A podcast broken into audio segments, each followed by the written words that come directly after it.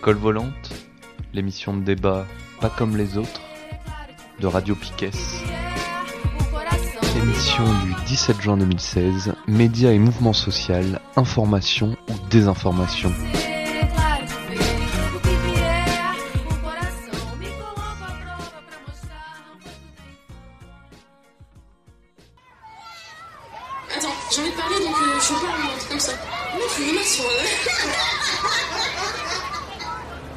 On en a très gros. C'est peut-être euh. Oh là là.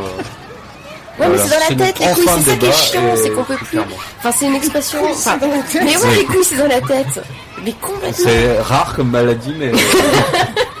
Une autre fois. Ça m'a échappé, pardon. Excusez-moi, je ne le referai plus. Vous connaissez un poète italien Il y en a partout sur la chaise. Qu'est-ce que c'est de toute façon un, un casseur Ouais. Enfin, Et c'est quoi une cagoule aussi Parce que. J'ai rien foutu, je peux le il y a temps. Lulu, J'ai- J'étais trop occupée à bouger des ordinateurs.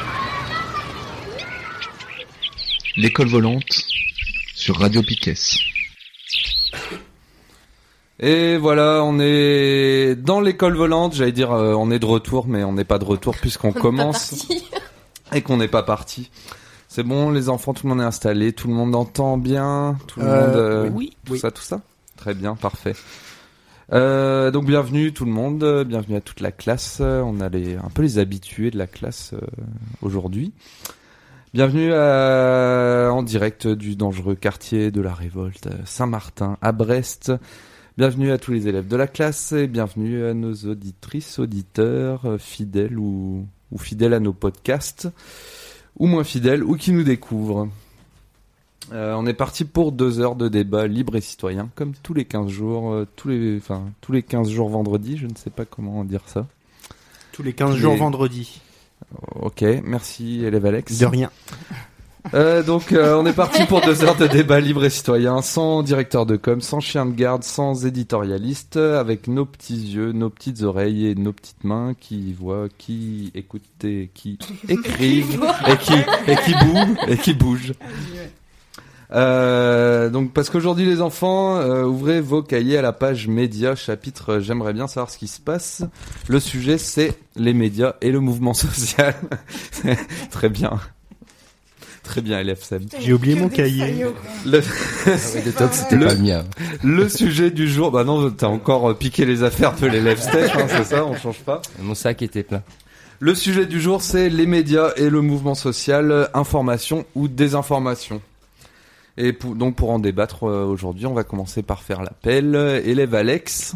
Ah bon, généralement c'est moi qui donne la parole ici, mais euh, Bonjour. Merci élève Alex. De rien. Présent on dit. Présent, on dit. élève Julie. Présente. élève Steph. Oui. Sans commentaire. Élève Seb. Ici. Et on a une euh, élève Adèle un peu malade euh, au coin, au coin de la classe. euh, Bonjour. bijour, bijour. Donc voilà, aujourd'hui on va causer euh, de, en gros, des médias traditionnels, des médias indépendants ou libres, ou voilà, on, on va mettre euh, certains mots derrière. On va parler de l'école volante. On va parler de nous, bah ouais, on va se faire un peu d'autopromo. Euh, je vous propose de faire, donc hein, c'est les propositions fascistes hein, de le- des instituts de l'école volante, de faire, de commencer par un petit décryptage de euh, comment est décrit le mouvement social dans les médias traditionnels, euh, télé, radio, euh, les grands titres de la presse nationale, la presse quotidienne régionale. Voilà, en termes de médias traditionnels, on aura à peu près fait le tour, je pense.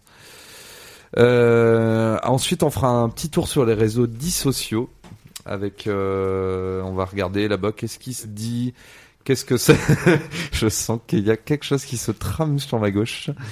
Il se trame toujours quelque chose sur la gauche. ouais, euh, qu'est-ce que donc qu'est-ce qui se raconte sur les réseaux dits sociaux? Si on arrive à trouver quelqu'un qui est là-bas, parce que c'est un peu compliqué comme toujours à Brest, on ira faire un petit tour dans pas très longtemps aux casseroles de boue devant la mairie. On fera un décryptage du 20h de TF1, donc le la grand-messe des médias traditionnels. Euh, si, comme on avait déjà fait dans un live, euh, je sais pas quels En élèves étaient déjà là. Dans un live en différé. Dans un live différé. Aujourd'hui, on va essayer de faire en, En live live, euh, peut-être en mettant en pause de temps en temps, là, regarder pour avoir le temps d'en dis- Si on va même regarder le JT de 20h de TF1 Religieusement, s'il vous plaît. religieusement sans rien dire. Oui. Et euh, blablabla, donc on en causera, ça devrait nous permettre de revenir sur ce qu'on s'est dit avant. Et après on passera à la deuxième partie qui nous D'avoir des gens qui disent plus de conneries. qui nous in- qui nous intéresse peut-être un petit peu plus quelque part, c'est euh, là on va beaucoup critiquer les médias traditionnels et donc qu'est-ce qu'on en fait, qu'est-ce qu'on peut faire? On va faire un petit point langage, un petit point étymologie. euh, on ira faire un tour du côté du lexique d'Acrimède. On parlera des chiens de garde. euh, je vois qu'il y a pas mal de bouquins qui, ont- qui sont sortis encore. euh, je pense à ce moment-là qu'on pourra Oui, aussi un peu les sortir. L'élève Julie euh, nous a signalé qu'elle avait très qu'elle avait très bien préparé l'émission. euh. Elle s'est mis de la pression toute seule comme une grande, du coup. C'est que même si pas de c'est la tout pression, pourri- c'est en bouteille, c'est un peu pourri. d'ailleurs. vrai. Et voilà après ce après ce petit point étymologie, on, on parlera justement de de tous les médias qui sont créés ou qui ont pris de l'importance euh, en ce beau printemps 2016 autour du mouvement social. Mais il y en a qu'un. En plus de Radio Piquet, bien sûr. Euh, et on essaiera de donner des pistes aux gens pour que qu'ils puissent s'informer justement différemment qu'en en allumant la télé à 20h ou euh, en écoutant RTL ou France Inter ou Arte ou euh, C'est bien, etc etc Tout ce qui existe. etc Ou RMC. etc ou, ou RMC. Bonjour. On aura quelque part par là aussi la chronique foot de l'élève Alex. Quelque part, oui. Quelque Il y a part. des chances. Quelque part, on sait jamais trop où exactement. Sur la fin, en général. Sur la fin, Voilà. voilà. Et on terminera l'année scolaire par les bulletins de classe, euh, les bulletins scolaires, les cahiers de vacances. On me regarde de, travers au fond de la classe euh, parce qu'on euh, avait envisagé de squeezer un peu les bulletins scolaires pour les élèves rebelles. En même temps, bon, ils sont tous en train de textoter, là. Donc... Oui, c'est vraiment pas très sérieux. Absolument pas. Non, moi non plus. Dictionnaire Ça, étymologique. Pas tous. Dictionnaire Elle, elle, étymologique. elle, elle triche parce qu'elle C'est dit que j'avais fait un point étymolo.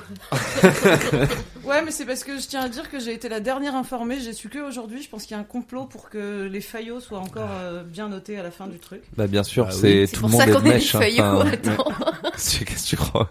Bon, ça, ça vous va comme euh, plan à peu Ah près, les enfants? Bah, va s'il faut. donc euh, voilà. Ouais. Ça doit être bien. Oui. Merci de ce soutien. Merci pour ce moment.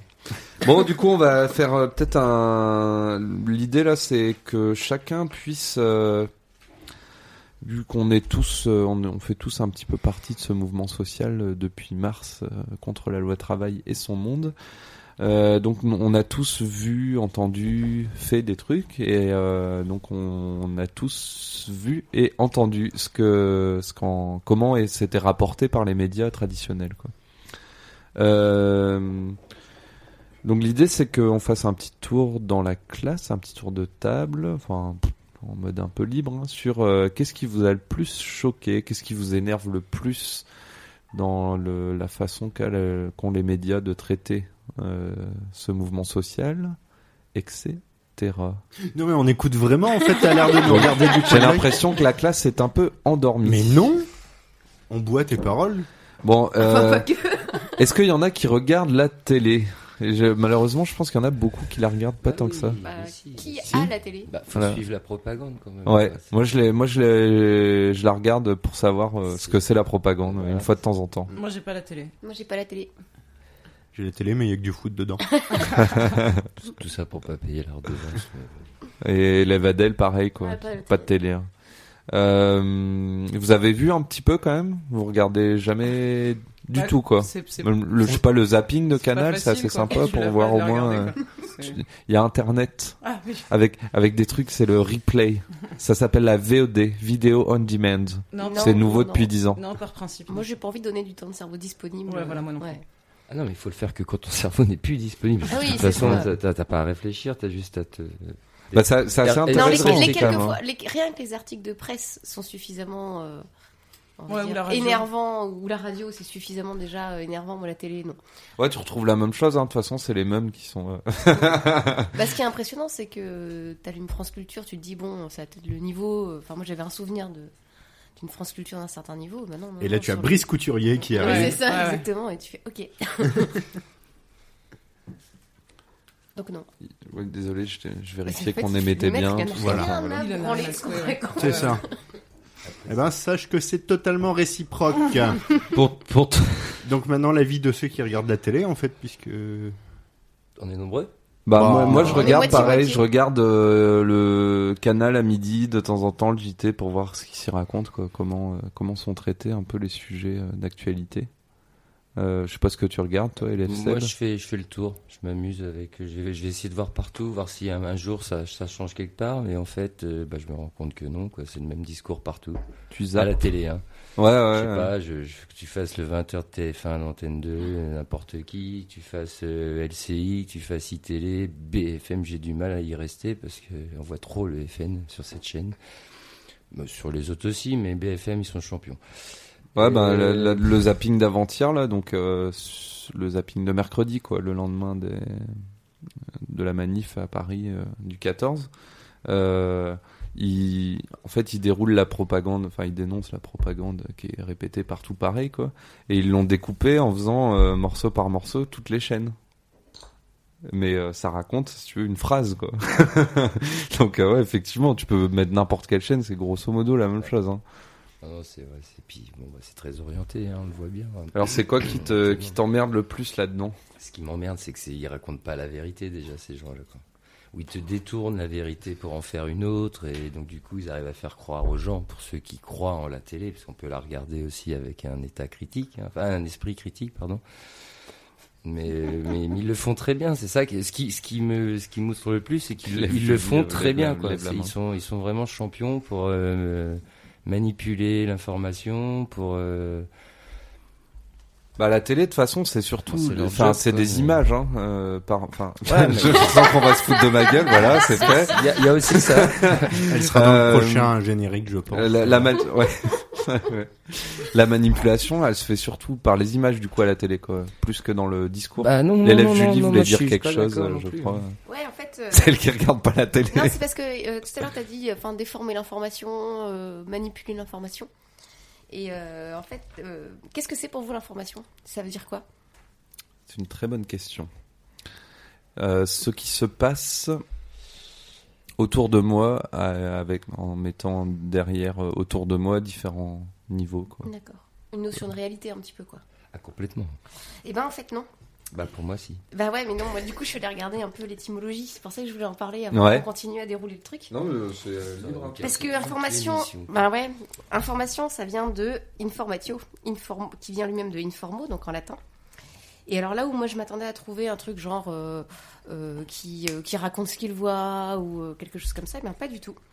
C'est euh, alors informatio, c'est le dessin, l'esquisse, éventuellement l'idée, la conception, la représentation d'une idée par l'image d'un mot. Donc on est vraiment dans euh, le concept du concept du, concept. L'informator, donc euh, l'informateur, c'est celui qui forme, celui qui élève. Et informo, ça veut dire façonner, former, représenter idéalement, euh, organiser, former dans l'esprit et représenter en pensée. Donc on est vraiment sur un terme qui a rien à voir à l'origine. C'est de la politique. T'avais C'est- t'avais quand même représenté idéalement. Ouais, quoi. représenter idéalement, mais on n'est pas sur que- euh, l'idée de montrer, enfin donner à voir ou il y, a, y a aucun. On a vraiment, on est vraiment en fait, c'est un terme qui est utilisé d'abord pour parler de des concepts et des idées. Et comment est-ce que tu arrives à montrer des concepts et des idées et pas du tout comment tu arrives à montrer la réalité? Ah oui, donc il n'y a plus du tout de, Parce de, de notion d'objectivité. C'est Non, c'est en- ce que j'allais dire. Ouais, Ouais, tu, c'est ça. tu l'enlèves euh, immédiatement. Voilà. Du Ouais. coup, Ok. du coup, il forme à quoi, là, informator là, je Ah bah, en fait, là. euh, c'est euh, c'est euh, plutôt le- on va dire le, le mentor, enfin le- l'enseignant, mais celui qui forme, qui façonne l'idée, qui façonne ton idée, ton pas celui qui t'élève vers euh, la connaissance. n'a pas l'air de vouloir me façonner correctement. Donc, alors, euh, moment. non mais je trouvais ça marrant parce que vraiment Ouais, je m'y attendais ouais, pas du tout comme euh, étymologie, je faisais vraiment ça comme boulot à la Je- con. Enfin, ça me fait réfléchir. voilà. En même temps, on est d'accord que dans l'information, c'est jamais quasiment objectif. Enfin, il y a toujours comment tu l'amènes. Tu amènes un regard ou un, un message. Ouais, mais c'est-à-dire que même le but de l'information, enfin en tout cas le- le- l'origine du mot, elle vient certainement pas de l'idée de toute façon l'objectivité, faut l'oublier comme Ouais, tu Ouais, disais ça. Stéphanie quoi. Mm. D'accord, c'est de Voilà. passer un message en, en montrant des choses. C'est représenter euh, une idée quoi. Alors la, la, la désinformation là-dedans, c'est quoi? Bah du coup, est-ce que ça existe? C'est détruire les symboles, enfin ne rien c'est- porter. C'est l'information ne- contraire, c'est tout. quoi. Mais ça reste une information. C'est pourquoi je m'attache à regarder ce qui passe à la télé, dans les médias quand même, pour savoir. Bah, c'est ce qui ça nous fait du mal, on le voit bien. hein, le- la masse euh, de la population euh, suit beaucoup quand même ça. Son- Ouais, son, ouais. jugement est beaucoup basé là-dessus. Bah, nous, on est obligé de faire de la- de l'information inverse. Enfin, je sais pas. Du... C'est quand même des faits qui sont Bah, relatés différemment, quoi. Parce que, oui, quand je dis inverse, c'est pas dire une grosse connerie non plus, mais c'est. Bah, de toute façon, les conneries, elles sont à la télé. donc. Non, mais euh, euh, c'est intéressant pour vous. C'est quoi une info vraie, par exemple, du coup? Vrai, mais si on enlève l'objectivité aussi, euh, ça devient. Vérifiable, quoi. Enfin, vrai dans le sens euh, scientifique. Bah, Ah, des on a un faits, quoi. Ouais, des faits, ouais. Bah non, non, c'est pas vraiment le rôle de. Le, le fait de décrire euh, ce qui est, ou en tout cas de s'approcher d'un- d'une façon scientifique de ce qui est, c'est soit le sociologue, soit l'historien, mais c'est pas. euh, Enfin, c'est clairement pas le rôle du journaliste. D'apporter des faits? Bah, pas d'une façon scientifique, non. Je veux dire, quand je disais scientifique, sais, euh, vérifiable, euh, blablabla. Blablabla. ça, oui. Philosophate. 2000 ans de philosophie. Vérifiable, blabla. bon, c'est la vérité, tout ça, quoi. Désolé. Euh, euh, ouais, euh, peut- enfin, ouais, c'est ça, vérifiable, pour résumer en deux mots. Un, un fait scientifique et euh, vérifiable, euh, Reproductible. reproductible, etc. Oui, mais euh, le, le- justement, la réalité, elle est difficilement appréhendable, en tout cas. Et il faut des démarches scientifiques pour euh, l'appréhender. des- Il faut une démarche de recherche, euh, rarement immédiate. Or, le, le principe du journaliste, c'est quand même d'aller euh, raconter, c'est d'être l'intermédiaire, c'est d'être le, le lien entre un fait et un public, d'être celui qui l'a vu et qui le raconte, ou en tout cas qu'il a vu celui qui l'a vu et qui le raconte. et on arrive peut-être d'ailleurs là au, au problème. À la fois, on est accablé d'images. Vous parliez de la télé, euh, Ouais. mais sur les réseaux sociaux, on voit aussi circuler énormément d'images. Et il y a euh, euh, le rôle du journaliste, il est forcément changé dans la mesure où tout le monde voit, et lui, son rôle, il est plus de raconter ce qui a été vu puisque tout le monde l'a vu. Et peut-être qu'on assiste aussi à un changement de, de posture du journaliste. Quoi. Il est plus celui qui raconte quelque chose qu'il a vu euh, lui. Je pense que ça viendra, mais que c'est pas du tout euh, vu comme ça par les gens pour l'instant encore. Voilà. Pour l'instant, bah, ils s'attendent encore à ce que Moi, il, a, quand- il a vu, il te raconte. Quoi. Ça, ça doit être la définition d'une information. Moi, quand je regarde les informations télévisées, je m'attends quand même à ce qu'on me raconte à la base la, la, la réalité, quoi. Enfin, j'espère. Et qu'est-ce que quelqu'un que y a cru mais- à un moment Mais non, Bah, parce que ça fait longtemps qu'on voit bien. C'est pour ça qu'on la regarde plus, d'ailleurs. Ah, ah, si, bien sûr. Enfin, euh, je veux dire, quand je regarde, euh, une fois que tu as découvert un peu les médias libres, que Mm. tu as, bah, typiquement, euh, été un peu militant, euh, que tu as vu ce qui se passait dans la rue, tu, vois, tu regardes plus du tout un JT télé euh, de la même façon. Parce que bah, tu, vois que c'est des conneries, parce Ouais. que tu y as participé, quoi. Alors qu'avant, bah, tu, tu Avant, gobes, tu, avant, les regardes, te t'es assis dans ton canapé, tu les regardes. Maintenant, tu les regardes, tu fais des bons sur ton canapé en permanence. quoi. C'est- un truc assez flagrant hein, sur Canal, qui était une chaîne à l'époque assez attaquée euh, comme étant des gauchistes de merde. euh, Ouais, C'était machin. il y a 30 ans, ça. Ouais, ouais, mais euh, maintenant, ça- n'a plus rien. Enfin, ils racontent la même chose que euh, TF1, Quoi, c'est plus des BFM, gauchistes depuis c'est la qu'ils même- ont été exactement la par même chose. Bolloré Bah, ils se sont tous fait virer, quoi, les, les même. gauchistes, quoi. Bah déjà, il n'en restait plus des masses depuis 20 ans, mais... euh, Mais c'est vrai que tu vois, pour, pour, on est parti sur la télé, on est parti sur les médias, on n'est pas parti sur une discussion de, euh, on va dire un peu structurée de qui, euh, bah, qui les possède ces médias, Pardon. qui, euh, tu vois, à quoi ils servent, qui les possède. euh, Pourquoi ils racontent tout pourquoi est-ce que là- daube, quoi? Ouais, et puis pourquoi Ouais, est-ce que là on a dit, on a fait une distinction immédiate en- entre télé, euh, presse écrite ou radio? Euh, Est-ce que c'est pertinent de le Pas forcément, c'était pour euh, lancer un peu le débat. euh, concrètement, c'est la même chose. Hein. Enfin, c'est une affirmation, ça. on va y venir, on va y venir. Euh, pour peut-être on peut essayer de revenir euh, au mouvement social et justement par rapport à ça, euh, on bon visiblement on est tous à tous enfin on serait beaucoup à dire que les médias racontent une version biaisée de la la réalité en tout cas Partisane. partisane. Euh, est-ce que est-ce que c'est lié justement au fait que ces médias bah ils ont des des gens qui les possèdent euh, de moins en- il y en a de moins en moins c'est de plus en plus concentré euh, Euh, Est-ce que ça, enfin, pourquoi dénigrer le mouvement social alors? Enfin, La réponse paraît un peu évidente. Ouais, ouais. Du coup, moi, j'avais, enfin, j'avais envie de citer, euh, parce qu'on a l'impression de le découvrir maintenant, sauf que euh, c'est pas, c'est pas du tout nouveau. Et là, j'ai un texte de 96 de Bourdieu qui, euh, bah, justement, qui explique le, le biais de, en tout cas, de, le biais de, de, dans la façon de raconter des journalistes par rapport aux mouvements sociaux. Ouais. Donc, je me proposais de vous en lire un petit bout. C'est contre-feu?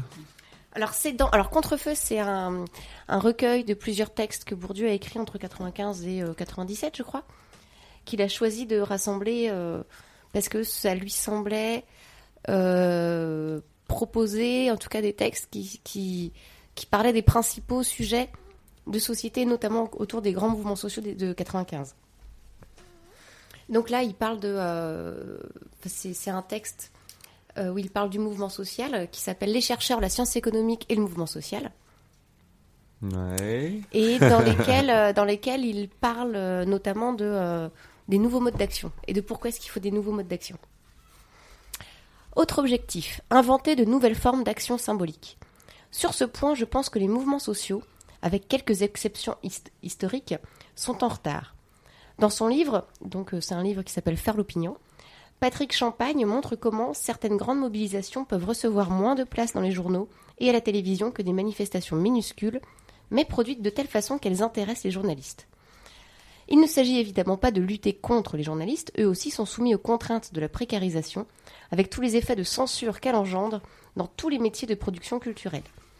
Mais il est capital de savoir qu'une part énorme de ce que nous pouvons dire ou faire sera filtrée, c'est-à-dire souvent annihilée par ce qu'en diront les journalistes y compris ce que nous allons faire ici, donc euh, le texte.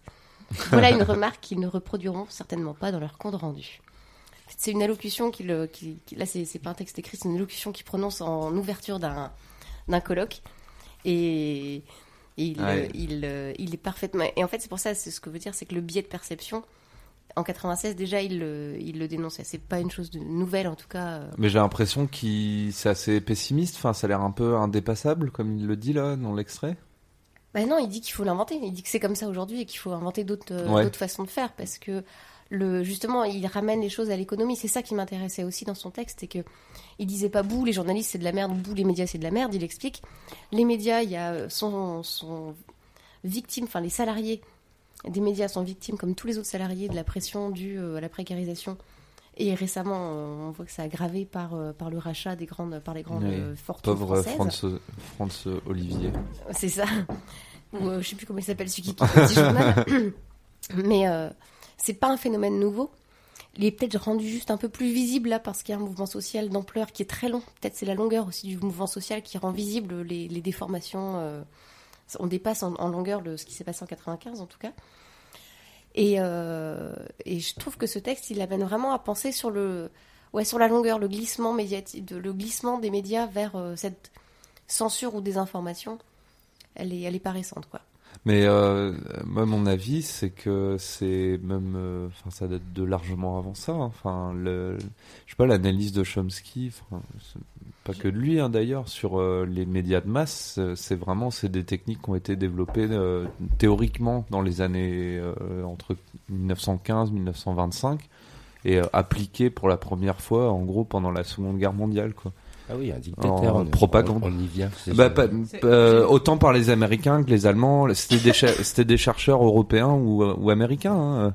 Bon, les, disons les Allemands, ils ont pris, euh, ils ont pris vraiment le côté obscur de ces recherches, euh, mais euh, c'est, ça correspond à la propagande de guerre euh, américaine ou euh, ang- anglaise aussi. Hein. C'est euh, et ça continue pareil au final. Je pense que euh, par contre, on est peut-être à un moment où, enfin, on est à la fin justement d'un euh, cycle économique ou enfin d'un d'un monde euh, enfin du monde capitaliste quoi vraiment pour le coup je suis pas sûr je suis pas sûr qu'on dé- je suis pas sûr je suis pas sûr qu'on découvre ça depuis euh, 20 ans ou 30 ans tu vois Non, non, non, mais clairement pas. Et déjà, euh, Tavales qui explique que lui, en tant que journaliste précaire, il écrit euh, dans des, des- dans des journaux juste pour, euh, pour la paye ou, euh, et qu'il écrit ce qu'on lui demande d'écrire. Enfin, c'est clairement pas nouveau. euh. le, disons que là, dans l'histoire récente, euh, parce que le texte que je vous citais, il a, il a 96, ça fait 20 ans déjà, quoi. Euh, dans l'histoire récente, ça. en tout cas, ça, ça a rarement été aussi partagé par, par d'autres que par des chercheurs ou par euh, des, des lanceurs d'alerte. quoi. Là, Ouais, c'est- ça c'est vrai. Là, il y a quand même une méfiance globale. On le voit tous les gens avec qui on discute en manif. Les gens de FO, l'autre jour, qui expliquaient euh, que de voir les manifs, comment elles se passaient, de voir ce qu'ils envoyaient à la télé, ça leur ouvrait vachement les yeux sur euh, ce qui était dit, en général, sur le mouvement social. 80 000 à Paris, c'était. Oh, non, mais là, euh, Oui. C'était au Stade de France, c'était quel match Il y avait, il y avait gros match à, à Paris mardi. il y a Steph qui avait un texte. Ouais, c'est, mais c'est dans, dans le sens de ce que tu dis, de c'est pas récent. Et c'est, euh, c'est une citation d'Albert Camus sur, euh, sur la presse et sur ce qu'était la presse euh, pendant la Seconde Guerre mondiale. Et il, ra- il ramène Encore une citation de gros beauf quoi. Ouais, je suis désolée. Tu veux pas mettre du Coluche plutôt laid, Enfin. Enfin, Coluche, c'était quand même mieux. l'écrivain, l'écrivain le plus con et le plus laid que la France ait connu euh, au XXe siècle, donc Albert Camus, Mon écrivain préféré. et qui dit l'appétit de l'argent et l'indifférence aux choses de la grandeur avaient opéré en même temps pour donner à la France une presse qui, à de rares exceptions près, n'avait d'autre but que de grandir la puissance de quelques-uns et d'autre effet que d'avilir la moralité de tous. Il n'a donc pas été difficile à cette presse de devenir ce qu'elle a été de 40 à 44, c'est-à-dire la honte du pays.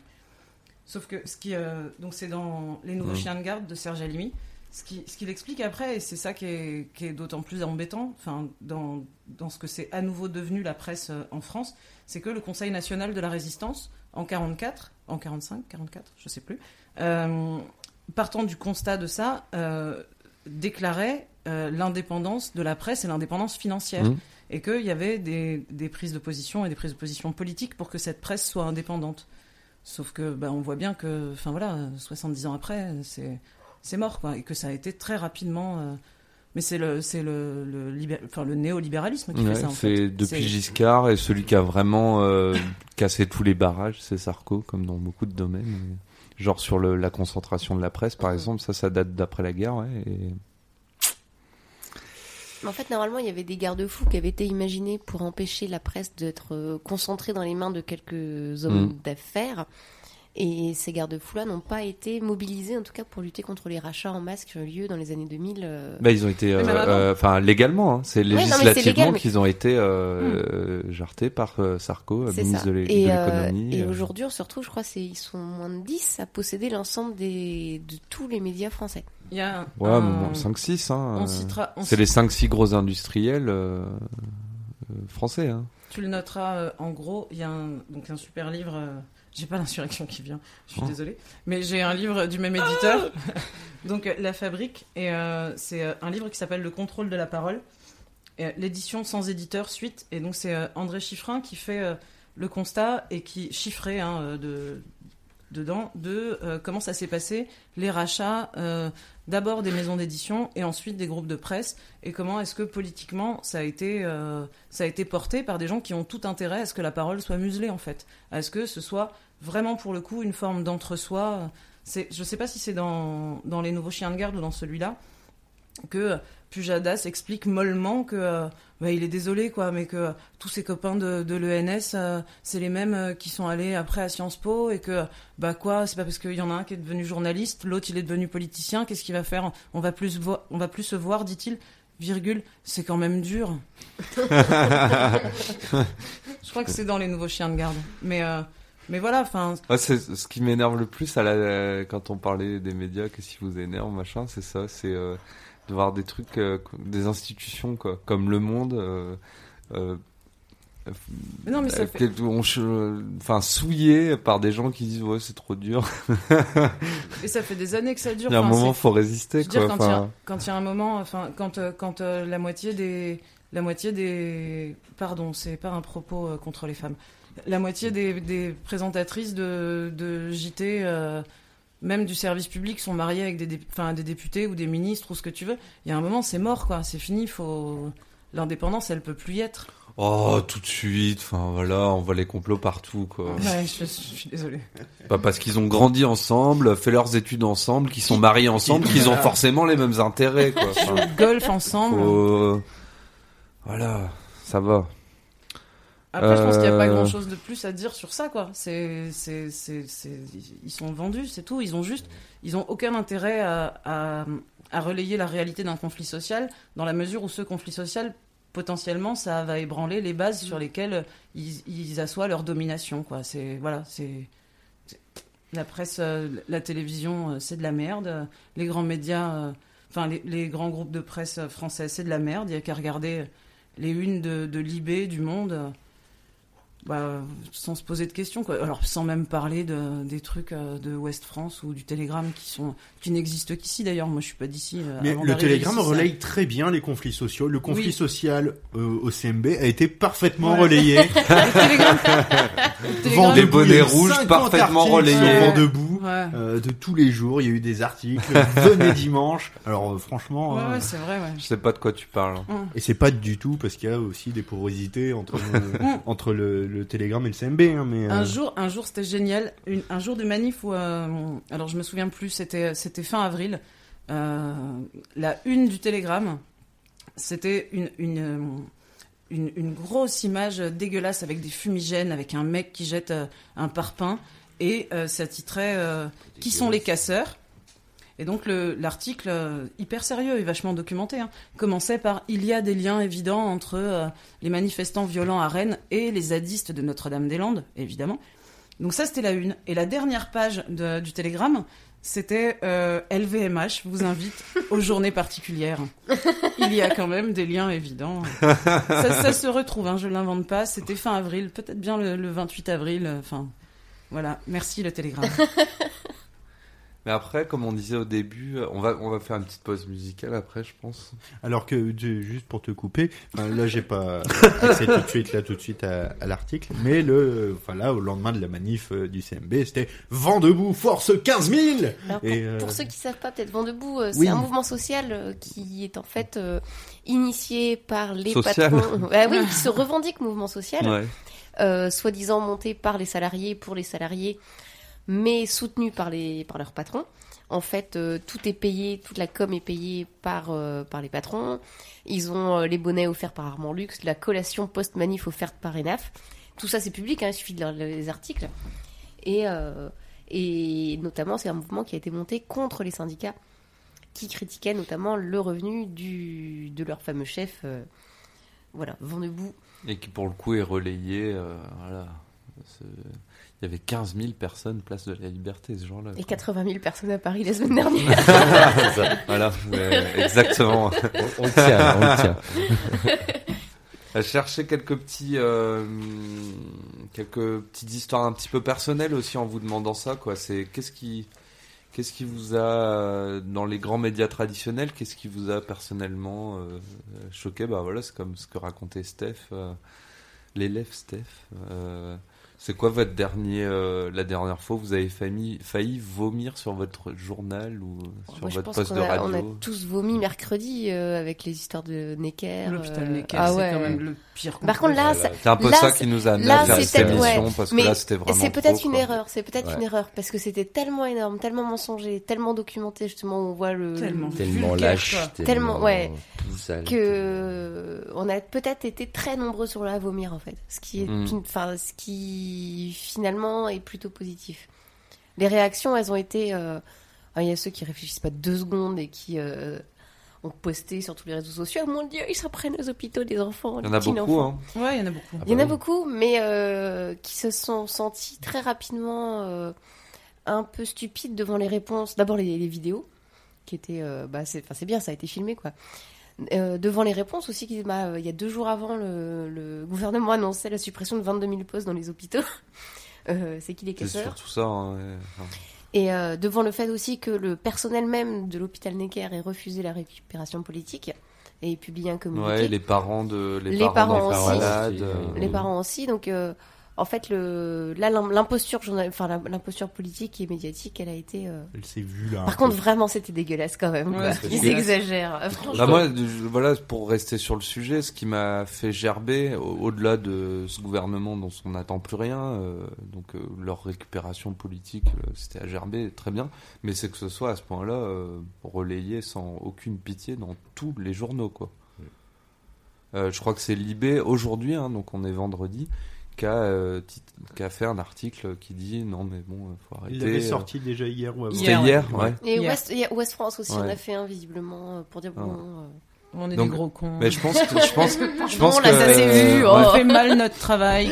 Voilà, Je pense que c'est un peu lié à ce que tu disais, c'est-à-dire qu'à un moment ils vendent quand même du papier, donc euh, ils se sont dit euh, ouais là Papier ça va, toilette. ça va se voir, ça va se ne voir et donc ils ça, ont fait ne un retour en ça Pour arrière. votre santé, ne faites pas ça. Mais le mercredi même, euh, tous les médias racontaient la même chose. Oh là, c'est horrible. Ils ont les casseurs, euh, les 80 000 casseurs euh, de Paris ont attaqué l'hôpital Necker et c'était vraiment à gerber quoi. De sais pas, ça va. Il suffit d'appeler, il suffit d'appeler quoi, et, il ra- et le journaliste du Monde, il raconte ce que tu veux quoi. Je pense que vous avez pas lu le pire du pire en fait. Le pire du pire que moi j'ai lu sur ce truc. Oula, toi t'as lu Valeur Actuelle ou- Non, non, mais même pas. C'est euh, c'est l'espèce de mec qui croit qu'il est médecin là euh, et qui vend du produit pharmaceutique à la télé depuis 20 ans. Michel C'est euh, Simès. Michel Simès qui Ah fait. ouais, ça m'a trop déçu. Ah je ouais, l'adore ce gars. Ouais, arrêtez ouais. d'adorer ce mec, c'est une merde. Enfin, et il l'a Gros bien, clash, Michel, si tu nous écoutes. il l'a bien, il l'a bien démontré dans, dans dans cette lettre ouverte au casseur où il en a. à dessouder. Ouais. Oh non, c'est fini, Rêve Seb. Hein. Oui, On a- desoude plus personne ici. Vous l'avez lu faire cette une lettre ou rubrique, pas une rubrique Seb des soudes. Vous l'avez. Qui, qui a lu cette lettre? J'en ai entendu parler, mais je l'ai Alors c'est génial. Il commence par dire donc lettre ouverte aux casseurs. Vous, euh, les casseurs, machin. Je sais bien que c'est pas tous euh, les manifestants, mais vous, les quelques-uns de casseurs. Un jour, je vous le souhaite, euh, vous allez grandir, et un jour, je vous le souhaite, vous serez papa. Donc déjà, bon, pardon, excusez-moi. Et bref, et je vous souhaite pas en tant que papa de vous retrouver. À l'hôpital, machin, avec votre enfant qui se fait opérer. Et je vous souhaite pas euh, d'entendre les bruits de la foule, mais vous les entendrez pas parce que vous serez tellement triste Ah, C'était vraiment le pire exemple. C'était Attends, si le chirurgien si, qui est en train d'opérer du cœur votre enfant sort de euh, la enfin, voilà. salle d'opération parce que les vitres du bloc opératoire sont caillassées. Vous avez déjà vu un bloc opératoire? De Non, mais Ce mec, je suis désolée, euh, ce mec est un imposteur, c'est pas un médecin. Il a jamais vu un bloc opératoire. Il a pris, pas. il, il est vraiment médecin et il a pris d'autres prises de position qui sont pas Bah, de cet vient- acabit-là. hein. Bah, il vient de se, Oh, mais là, c'était lamentable. Là, c'était lamentable. lamentablement. Ouais, Il-. Plus jamais un mot de ce qui sortira Ça de peut ce- arriver. Non, Non, non, non, parce non. que non, il y a trop là. écrit. Il y a le- non, là il y a le mensonge. Enfin le voilà, le côté le bloc opérateur qui donne sur la rue, tu rigoles quoi. Ouais. Le euh, tu as le vraiment le, Le le thé côté l'appel l'appel à la parentalité que plein de gens ont fait. C'est On me l'a dégueulasse. fait aussi, c'est parce que je supporte pas. Je supporte pas. On est là en tant que citoyen, que tu sois dans la rue, que tu sois pas. On est là de toute façon sur une confrontation de deux idées politiques. On est bien là, surtout pas sur des questions de parentalité ou de genre, quand vous serez papa, quand vous serez maman, machin. Mais c'est insupportable de se Ah, je retrouver rabaissé. C'est essentialiste. C'est parce qu'il y a, rabaisser. des- c'est parce qu'il y a des gens qui dans les manifs luttent pour euh, les générations futures, disons, et donc c'est, euh, tu vois, c'est se battre sur le même terrain. Quoi. Non, Mais non, c'est pas faire du pathos. C'est ça, c'est faire du Faire pathos, c'est les ramener à notre, à notre, euh, en fait, à ce qu'on a de plus, de plus, de plus inquiet. On est tous, tous les gens qui sont dans la rue, les, grévistes, tu crois qu'ils y pensent pas leurs gamins euh, quand ils font un jour de grève supplémentaire euh, et qui ramènent, enfin, euh, ceux qui ont 30, 40 ans là, qui sont fait arrêter et qui ont balancé de, rage certaines choses, tu crois qu'ils y ont pas pensé au risque qu'ils prenaient Éventuellement, Certains ont des gosses, quoi. Enfin, justement, c'est quand on nous, enfin, c'est quand on met de côté ce- cette, cette part un peu animale de, de, de la famille qu'on est capable de devenir des, des citoyens agissants, quoi. Et nous ramener à ça, c'est nous empêcher d'agir. C'est insupportable. Et moi, vraiment, ça. euh, Oui, donc, puis en plus te dire quand tu seras papa, non mais ça et quand tu l'es du coup non tu. Bah, tu casses pas. Puis quand tu veux pas Ouais, l'être. oui, quand tu veux pas l'être aussi. Je pense qu'il y a un Non, côté oui. ramoteur aussi qui dit Non, euh, euh, faut penser à nos sociétés, faut qu'on fasse des enfants pour nos sociétés, c'est notre rôle. Et... De toute façon, tu grandis, tu deviens parent. Tu... leur société. Faites ce qu'on vous dit de faire et fermez vos gueules, putain, vous êtes public. lourd. Restez chez vous. Ça vient plus pendant que tu baisses, t'es pas dans la rue, donc ça arrange tout le monde. Ou alors ce serait vraiment devenu n'importe quoi. Bon, très bien. Ça euh, voilà pour cette première partie sur euh, ce qu'on, ce qu'on, bon, les gens qui ont, qui font le mouvement social ont pensé euh, leurs expériences personnelles sur euh, ce qui a pu sortir dans les grands médias traditionnels. On va faire une petite pause musicale si l'élève Alex est prêt pour euh, sa Il est- nouvelle connerie. Il est totalement prêt. Il a l'air beaucoup trop prêt. C'est vrai qu'il a l'œil qui pétille. hein. Ah non, là sur. Non, là Ça sur va cette sélection-là, ça va. D'accord. Ah, c'est dommage. Enfin, c'est pas ce que j'écoute en permanence, mais ça colle avec le sujet. Faut qu'on se dépêche, dans 10 minutes, c'est le JT, putain. Ouais, voilà, Pardon, donc ça sera sans doute un JT. Bah, pas on pas dit JT non faut taper dans les casseroles, hein, ça va être l'heure. Ouais, on va essayer de voir si on arrive à trouver quelqu'un à casserole debout et sinon euh, on fera le décryptage du 20h en revenant après cette petite pause musicale. Euh, ciao, à bientôt, à tout de suite. On revient.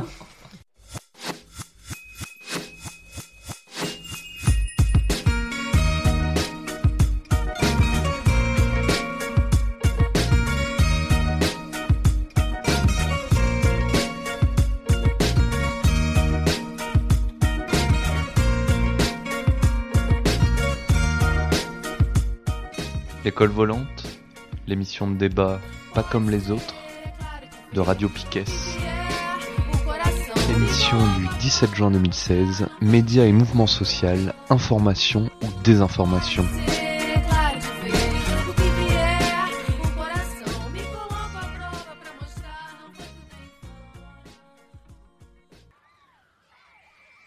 Et voilà, on est de retour dans Ah, l'école volante Eh, pendant que prévenir. c'est un Ah bah peu ça le fait juste bordel. 30 secondes voilà. qu'on prévient en fait. Euh, on, on était occupé à causer d'autres choses, à parler de répression policière et judiciaire. euh, C'est, ça prend beaucoup de place dans nos Entre conversations. bien évidemment, répression policière. Tabassage, quoi. Bouh. Ah, répression, c'est pas bon déjà? Pour moi, c'est assez clair Ah, hein, c'est comme euh, mot. éteint. Non? On en reparlera tout à l'heure. euh. C'est mon côté bourdin. Euh, donc on est en train d'essayer, plutôt que de vous faire le 20h de ce soir, on va essayer de faire le 20h de mercredi, ce sera sans doute plus intéressant. Ou de, De- mardi, de mardi, en de fait, mardi. ouais, pas de Bah mercredi. ouais, de mercredi, ouais, c'est de mardi soir. con. ouais. Enfin, euh, Oh bah ça va. hein. Oh putain, on va vraiment regarder la télé. En Ah non, attendant, bah en attendant, on pourrait facile, peut-être, euh, on pourrait peut-être Peut-être. euh, passer à ce que je, ce dont je voulais parler avant de faire la première pause musicale, c'était euh, les réseaux dits sociaux. Euh, la place que ça a là-dedans. Beaucoup de gens euh, ont, ont fini par éteindre la télé, n'écoutent, n'écoutent pas la radio ou plus, ou enfin, n'ont jamais écouté quoi. Radio Piquet. Euh, sauf Radio Piquet, bien sûr. La radio FM, je veux dire, enfin les radios d'info. Radio euh, FM. la, ra- la Radio radio, euh, enfin je veux dire en Radio France quoi donc il y a beaucoup de gens finalement qui leur info ils la font sur les réseaux sociaux quoi ce que racontent leurs potes les news que t'envoies à tes amis machin etc sur Twitter ou sur Facebook Euh. Qu'est-ce que vous pensez de ça, euh, du rapport à l'information, euh, voilà, dans notre monde 2.0, disons, pour euh, Ah bah faire une grosse expression de beauf. Moi, j'ai pas la télé, mais j'utilise justement vachement les réseaux sociaux pour l'information. C'est vrai? Je sais que c'est un peu un secret, je suis en train de me dévoiler, là, beaucoup personne ne savait. Mais tu mets rien dessus, rassure-moi. Ah non, jamais. oui, non, non, moi je, je parle jamais, je fais que lire ce que les autres Ah. écrivent. Et, euh, et en fait, c'est super intéressant parce que là, par contre, ça devient supportable de suivre, par exemple, comme chien de garde, t'as l'AFP qui est plutôt, plutôt bien. euh, et t'as pas le. Je trouve que c'est. C'est plus facile de comparer parce que là t'arrives, t'as en, t'as en direct Taranis News et l'AFP Ouais, c'est et extrême. je hein. trouve ça Mm. assez euh, euh, assez génial parce qu'en plus en général tu as euh, tout plein d'autres documentations des gens qui publient leurs photos périscope machin donc tu peux souvent voir que c'est Taranis qui est beaucoup plus près de en tout cas de peut-être pas du journalisme dans le sens où ils font pas d'analyse mais en tout cas de, de- du témoignage que l'AFP qui témoigne assez peu mais qui qui met beaucoup de distance et beaucoup de déformation dans ce qu'elle raconte et là, ça devient vraiment intéressant. C'est pareil, le Télégramme, Ouest France, euh, tous les médias que je ne suis pas autrement, je les suis sur les réseaux sociaux. Et du coup, Ouais. le choix, c'est super intéressant parce que le condensé de Twitter, le, le, le, le- la contrainte des 140 caractères et du, du, du choix euh, de l'illustration euh, les oblige à vraiment à, à dévoiler très vite là où ils veulent en venir. Ouais, ouais, ouais. Et là où certaines euh, déformations pourraient arriver au bout d'un moment dans les articles, enfin l'imprégnation, on va dire, de la mauvaise foi, euh, elle arrive au- à court d'article. Là, mais c'est cash, le, le- le titre il est dégueulasse, la photo elle a rien à Ouais. voir. Et euh, la manipulation, je pense que Twitter c'est vraiment un bon outil pour euh, pour voir, pour décrypter la, euh, la manipulation. Ouais, c'est une photo, un titre, quoi. En Ah gros, ouais, et et- euh, ça, du coup, ça se voit tout de suite, quoi. Ah, c'est clair. euh, Il y en a qui le voient pas, hein, je suis désolé. Bah non, le but c'est, enfin, c'est comme tout média, hein, c'est que ça se voit pas. Enfin, mais les, les grands médias traditionnels, ils bénéficient quand même d'une euh, d'un a priori des gens qui, qui est lié à leur euh, histoire, leur réputation, euh, etc. Qui fait que c'est c'est assez logique qu'ils écoutent plus euh, le télégramme que leurs voisins. hein. C'est enfin ça, ça a rien de su- surprenant quoi. Bah, c'est Ce qui est vrai, c'est dans le intéressant- journal. Ouais, C'est bah, ça. c'est un peu ça quoi. Ouais. Ça Encore quand tu- aussi. hein. Tu- Oh, mais quand tu même, même- même en famille, moi je trouve que même en famille, il faut, faut repasser derrière la télé, quoi. Moi, je t'entends- et encore, on va te dire, mais non, tu, tu racontes n'importe quoi. Regarde, ils l'ont dit là, ils l'ont dit là. Bah, oui, oui, ils l'ont dit. ouais. Mais c'est ça qui est intéressant, Ça, hein, comme sûr. disait euh, l'élève Julie, euh, sur les sur les sur les réseaux sociaux. Après, Euh, c'est que sur les réseaux sociaux, t'as peut-être euh, un art- un truc, un tweet euh, du Telegram qui dit voilà sa vision du truc, et puis après t'en as 20 de gens qui réagissent, Mm. qui des gens qui étaient là, des gens qui donnent leur avis, etc. Ça ça élargit le spectre. Mais encore une fois, c'est euh, c'est parce que on est euh, en alerte par rapport à, à ce qu'on regarde. J'ai une anecdote. Euh, ma maman ne sait pas que je suis là. Donc Personne elle, n'a un jingle anecdote. elle va prendre. Anecdote. Elle va prendre- Anecdote. C'est parti. Anecdote. J'ai euh, j'ai relayé euh, sur euh, Facebook parce que Twitter, elle sait pas ce que c'est.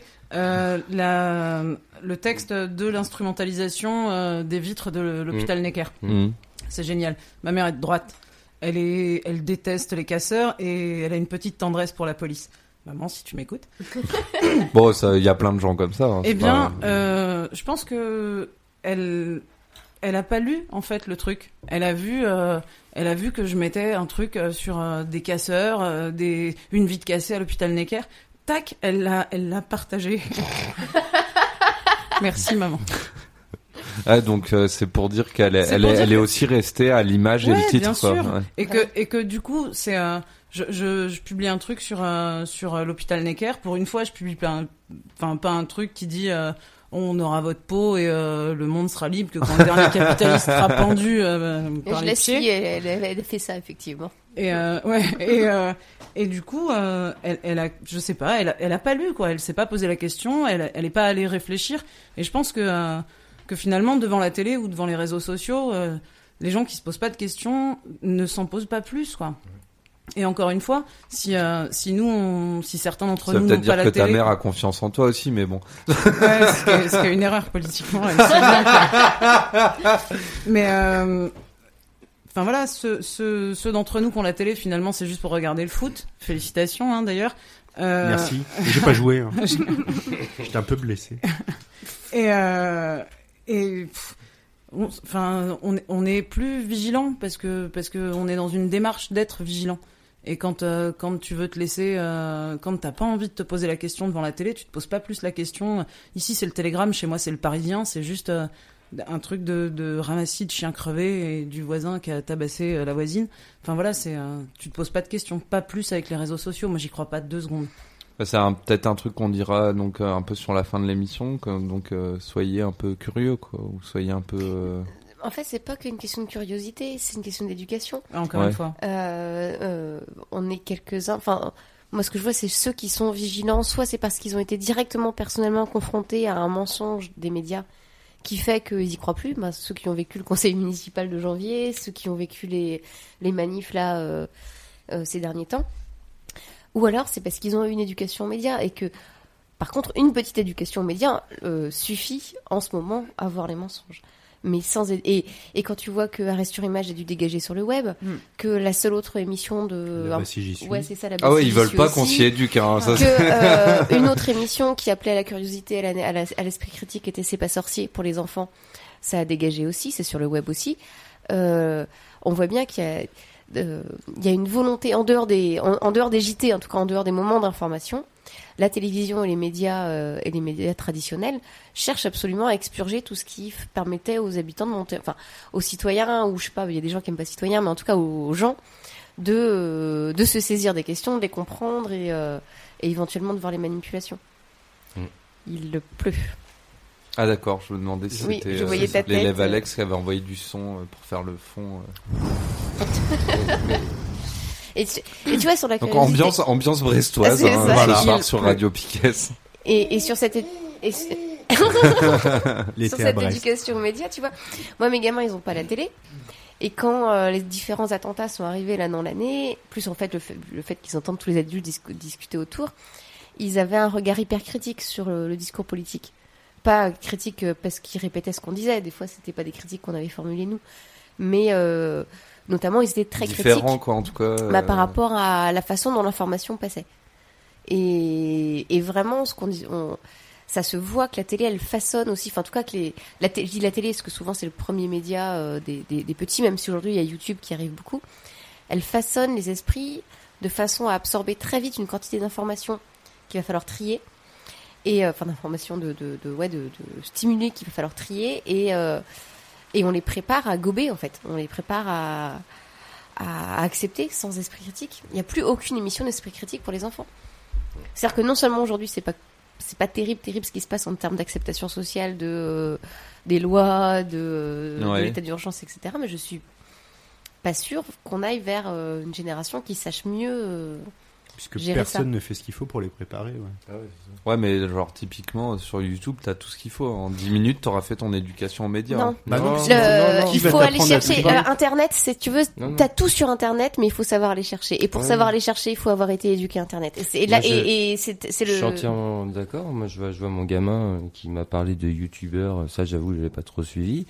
Et euh, bah, je suis désolé, non. Il, si c'est comme ça qu'il fait son éducation, heureusement que je repasse derrière, quoi, parce que il y a beaucoup à dire de ce qui te ramène, de ce qu'il voit. Et non, ça le forme, ça se forme, ça le forme pas du tout à avoir un esprit critique de tomber sur sur YouTube, sur euh, ou de, enfin voilà, faut faut faut que cette euh, cette formation soit faite, quoi. Faut. Ce que, ce que je veux dire, c'est si tu vas sur YouTube et tu tapes euh, éducation aux médias, enfin, j'en sais rien, enfin. Faut déjà Oui. être éduqué Tu vas aux trouver médias pour quelqu'un taper qui- éducation aux médias. Bah oui, enfin les, Si veux, les euh, enfants euh, vont pas faire ça. C'est Ils vont ça. regarder Les, les vidéos. enfants, ils vont Ah, la naviguer de vidéos. méfiance à l'é- à l'égard des médias, elle est quand même très Non. répandue, en particulier chez les jeunes, quoi. Ouais, mais attends, les jeunes, euh, il y a jeunes et jeunes, si tu veux. euh, là, moi, je te parle d'enfants qui ont entre 10 et 14, qui vont sur YouTube, qui vont cliquer de vidéo en vidéo.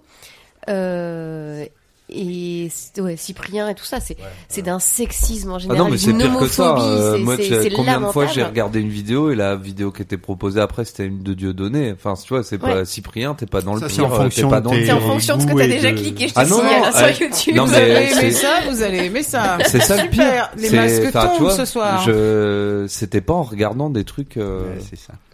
c'était pas après une conf de Soral, quoi. C'est comme, je sais plus quel élu qui disait, tu te rends compte, dès que tu tapes un truc sur, euh, sur Google, il y a que du porno, tu fais, ben non, sur Ouais, Google, ça dépend ce que t'as déjà cherché. Ah, donc- quand je regardais, euh, quand je regardais des trucs euh, de Coluche l'autre fois là pour préparer mes Bah citations voilà, pourries bah là voilà. que vous détestiez. D'ailleurs, vous avez rien Euh, compris. dans les- dans les propos- J'ai réécouté le podcast. Vous étiez à côté. Merci. Je voulais le dire parce que je voulais le commenter, mais je l'ai pas fait. Et euh, c'est euh, c'est peut-être euh, c'est peut-être quoi. c'est peut-être un peu populo machin très bien mais enfin c'est pas une raison pour que euh, la troisième vidéo qui est proposée après c'est ce soit Dieudonné euh, dans dans ses grandes Mm. œuvres hein. je te parle plus- pas d'un sketch de Dieudonné et, hein. et alors, c'est donné, clair, c'est pas le ouais, pire. C'est-à-dire, ouais. t'arrives immédiatement, moi, en 3-4 vidéos sur les, les sites complotistes, enfin, en tout cas sur des vidéos YouTube un peu complotistes. Et je trouve que vraiment Internet, c'est absolument génial. Et oui, les gamins, il y a, il y a vraiment de quoi à, à ce qu'ils trouvent à s'y nourrir et à, et, à- et les adultes aussi d'ailleurs. Et parce que les mêmes vidéos vont nous plaire. euh, C'est Mhm. vraiment un langage assez sympa euh, qui passe plutôt bien. Les 3 minutes de vidéo qui t'apprennent des trucs vraiment chouettes. Mais ça demande une éducation avant. Et quand t'as plus aucun lieu, quand t'as plus aucune parole, quand t'as accessible, quand t'as plus aucune éducation à ça, quand Internet à l'école c'est enseigné uniquement dans bouh attention les réseaux sociaux, euh, il y a le vilain pédonasique qui va venir. euh, ils en va- veulent pas l'éducation nationale ne veut pas de pas. YouTube d'internet parce qu'il y a des trucs mieux que ce qu'ils font euh, Ah non, ils en veulent bien, mais totalement contrôlé, ce qui est l'inverse de ce qu'est Internet. Donc Ouais, ils n'éduquent ouais. pas les enfants à Internet, ils leur apprennent quelques sites et les gamins évidemment qui vont à côté, sans être préparés. Donc il y a et, Vu et qu'ils sont pas préparés, que comme tu disais, euh, ils, ils peuvent être critiques quand même à l'égard des médias. Eh ben, il y a des sites et des chaînes YouTube qui vont arriver en faisant, nous on fait de la réinformation. Ouais, ouais, ouais. Et là, baf, la Mm. fachosphère et tout ce qui va bien. Donc, C'est assez flippant ça, hein, sur l'information vraiment. Ah, Même sur le mouvement social. Hein, euh, le nombre de gens que t'entends, euh, des, des jeunes, hein, des fois, des gens qui ont pas 18 ans, enfin tu vois, qui sont au lycée, qui font le tour des réseaux sociaux en disant mais allez travailler, euh, bande de feignasses au lieu de faire des manifs ou machin. Donc des gens qui n'ont pas encore travaillé hein, normalement à 16 ans. Enfin, à, à part si la loi travail passe, on n'y est pas Ouais, encore. voilà, c'est ça, ouais. Euh, et donc ça ils veux l'ont dire qu'on est en pas. train de je se veux battre dire- pour ces petits cons là? Bah ouais, malheureusement. aussi, Putain, aussi putain. pour eux, quoi. Il y en a des tonnes, hein, et c'est pas des trucs qu'ils ont entendus euh, tous chez leurs parents, quoi. Mais je sais que j'ai- il y a quelqu'un qui me disait il y a pas longtemps qui travaillait sur l'esprit critique, euh, qui pose dans une asso sur l'esprit critique. Anthony, hein, si tu nous écoutes, euh, que c'était compliqué à gérer pour euh, même les assos qui bossent sur l'éducation aux médias et l'esprit critique. Une heure et demie avec des gamins dans ta semaine, quand à côté TF1 les a trois heures par jour. T'as beau leur donner les outils, t'as beau faire ce que tu peux.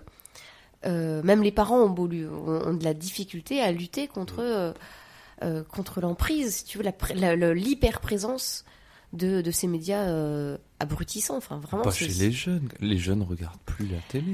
euh, les, les- Enfin, ils regardent BFM, quoi. Non, non, mais attention, d'abord les jeunes, il faut que tu définisses les jeunes, c'est quoi Et euh, il faut pas que tu oublies que euh, la télé reste aujourd'hui le premier babysitter de France.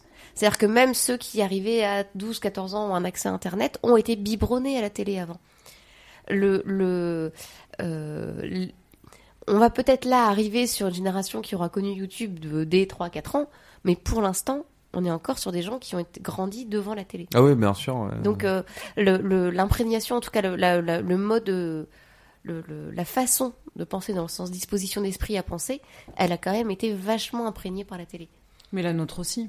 Ah mais la nôtre aussi, mais complètement. Enfin, surtout la nôtre, parce que le- Bah, moi, c'est nous, on pour- avait Colaro et le- c'est- C'est pour ça, moi, que je trouve, gén- je trouve ça génial, les réseaux sociaux. C'est parce que c'est un- une libération de la télé, quoi. Enfin, Ouais, Mais la Ouais, télé, mais donc c'est génial dans les années 80. mais- Attends, t'avais des proches, t'avais, Ouais. t'avais des femmes à poil tout le temps. Ah oui, il y avait les gens fumaient, il y avait Polak. ouais. Enfin, Moi, je crois nous, on a connu pas, une télé qui était quand même super euh, trash, quoi. Moi, j'ai pas connu ça, hein, désolé, mais. Bah de ouais, jeunes. espèce de jeune, ouais.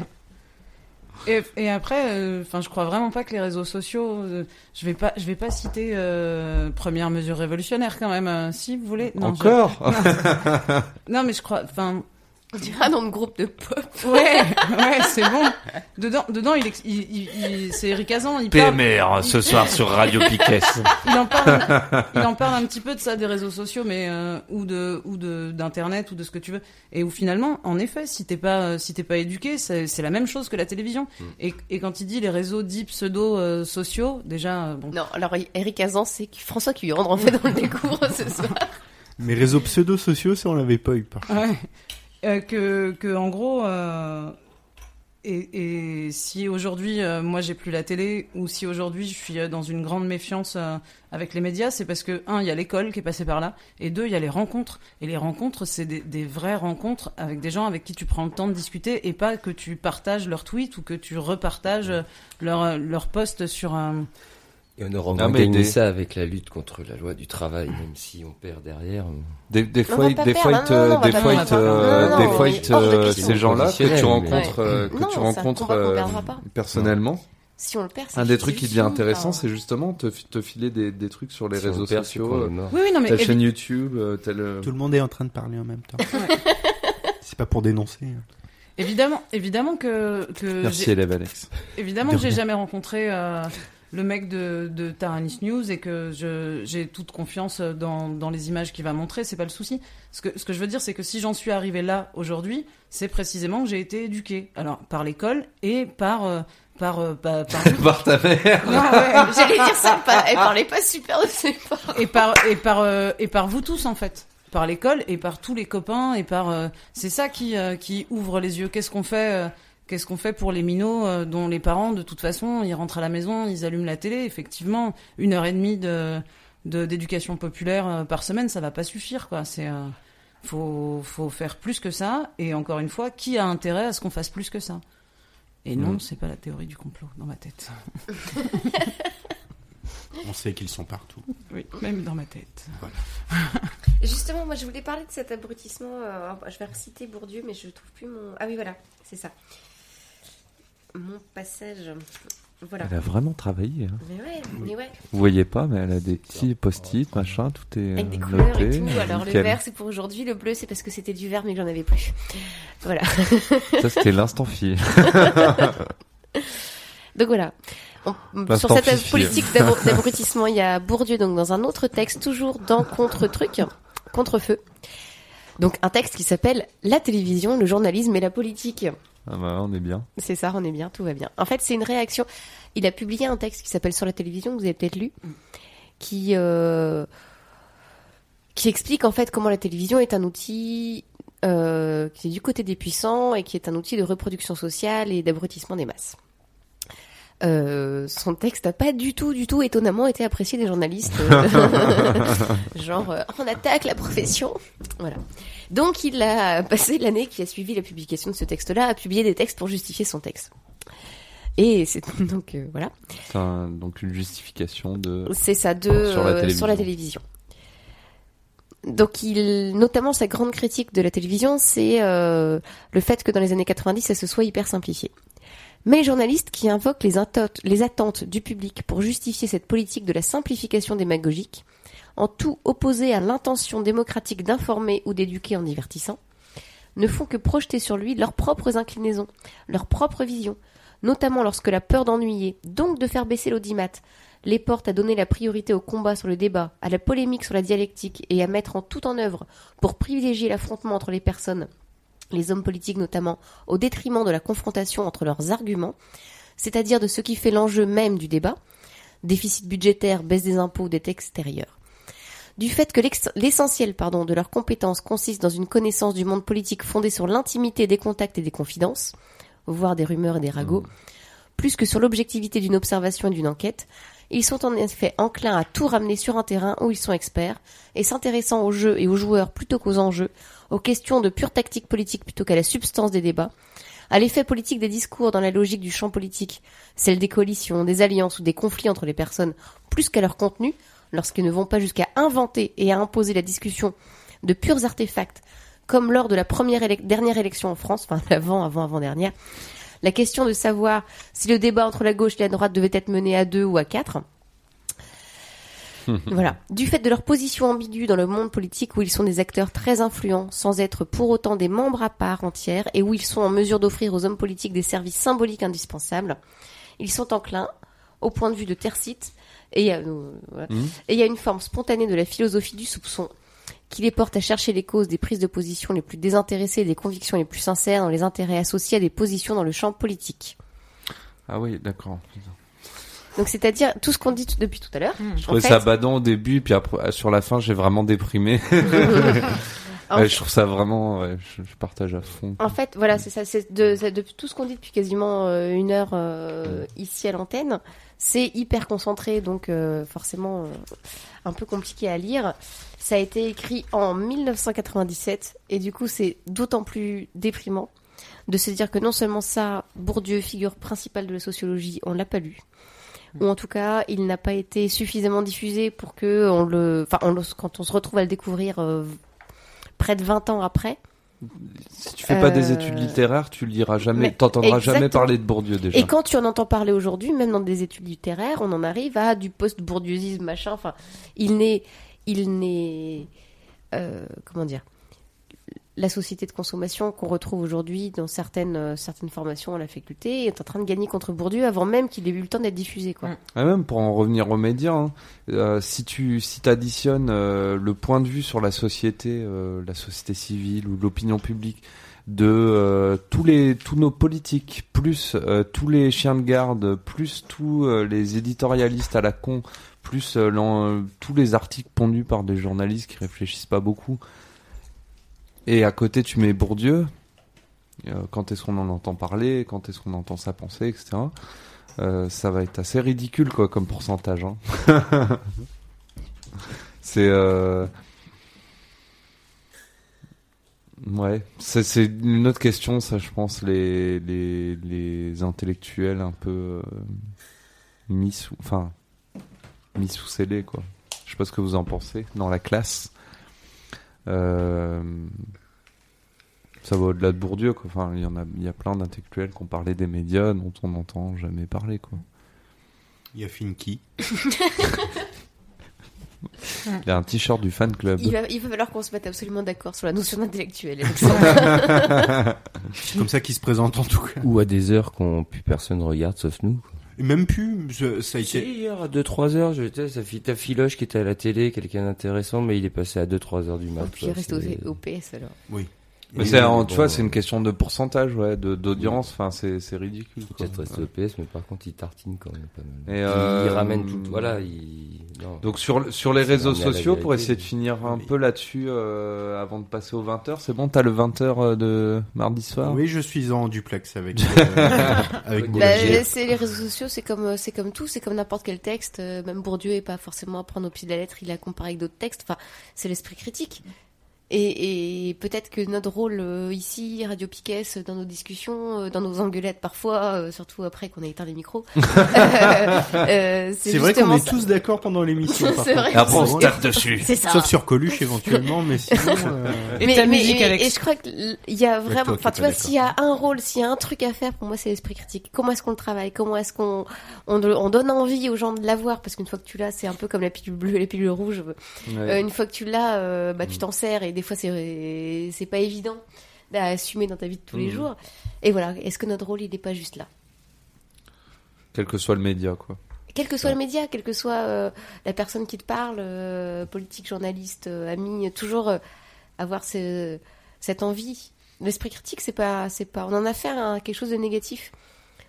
Euh, tu- tu- on l'associe souvent l'esprit de contradiction, mais pas du tout. C'est euh, l'envie de creuser, de comparer, d'objectiver, d'être sûr, de, de, de, de chercher. Très bien. Eh ben, on finit cette petite séquence là-dessus. Et euh, c'était très bien, élève Julie. hein. Comme d'habitude. très, très, très bien fait.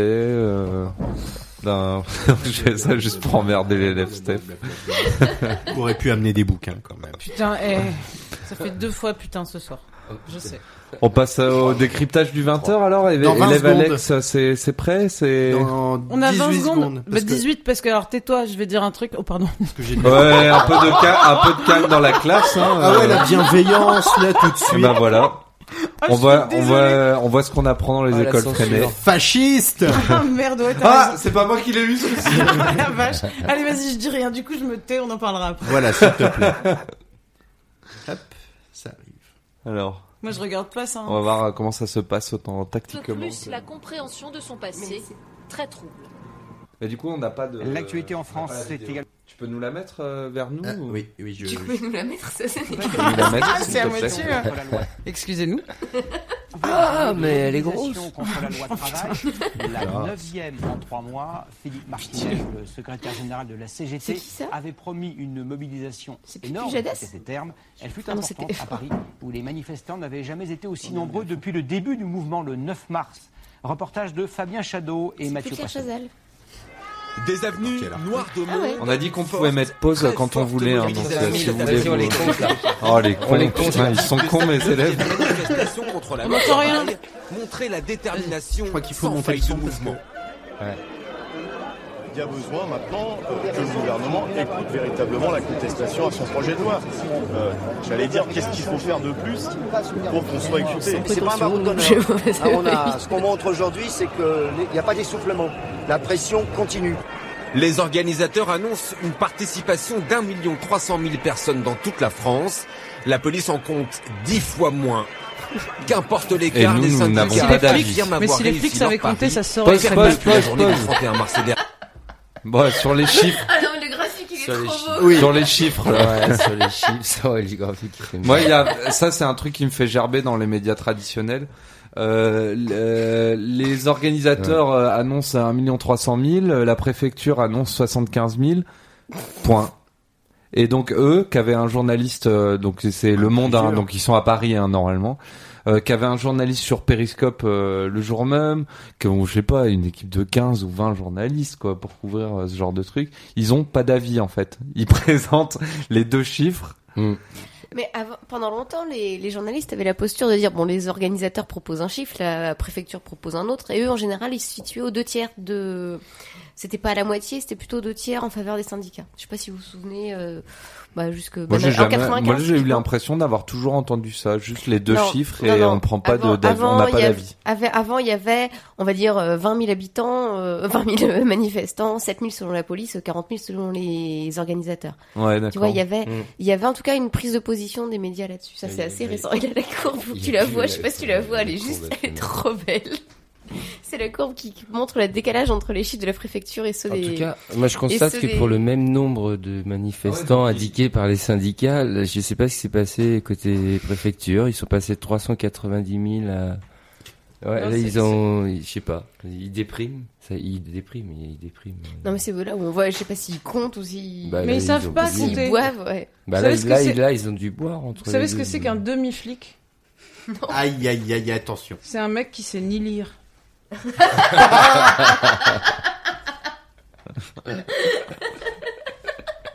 Excusez-moi.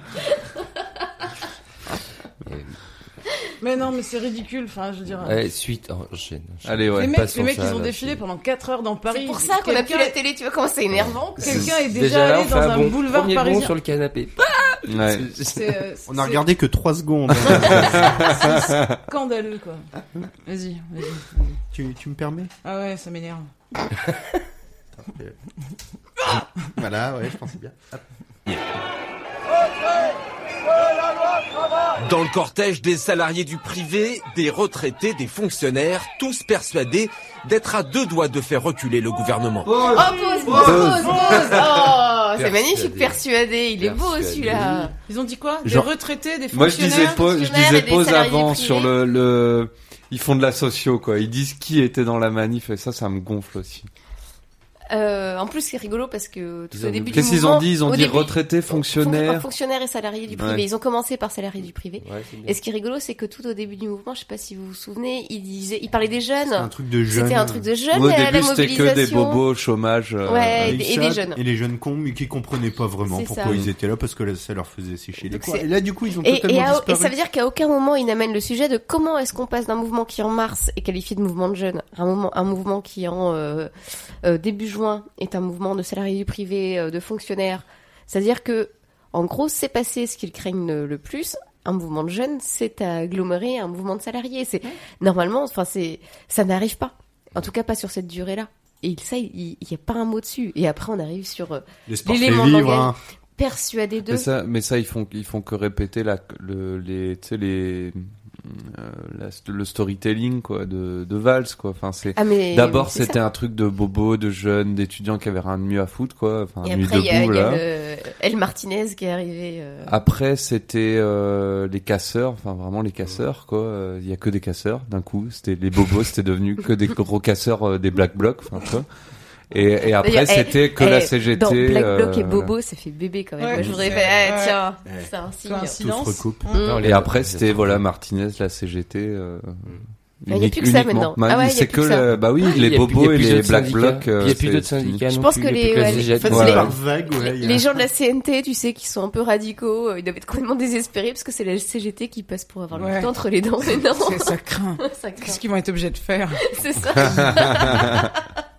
Les gars, énervez-vous un peu, quoi. Et donc, élève Julie, c'était quoi qui Alors moi, c'est euh, persu- de quoi. Ouais, persuadé. Ah, ouais. le, le terme persuadé, en fait, qui instille sans jamais, sans même avoir besoin de le dire, le fait que euh, ils sont dans l'erreur, ils On sont est- dans l'erreur. ouais. Ouais, comme je disais, c'est vraiment persuadé dire. d'eux, c'est c'est s'aveugler soi-même. C'est Ah, euh, qui sont, c'est, ils disaient ils qu'ils sont sont persuadés persuadés de- persuader, En gros, ils disent- ils sont dans le faux. En gros, ils disent l'espoir fait vivre, quoi. Les mecs, qu'on c'est est dans le faux, quoi. C'est ça.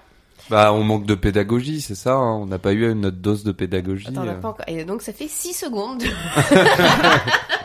On va pas y arriver. là. C'est parti. C'était- juste pour tester les. Ouais, les nerfs de ce... Je suis pas à 9 jours de grève et euh, pour, ar- pour arrêter là. C'est plus de 1000 euros qui, qui disparaissent. Mais bon, on sait pourquoi on le fait. On le fait pour nos gamins. On le fait pour tous les, travail- les salariés. Le gouvernement, s'il nous entend pas, il continuera à nous entendre jusqu'à ce qu'il nous écoute.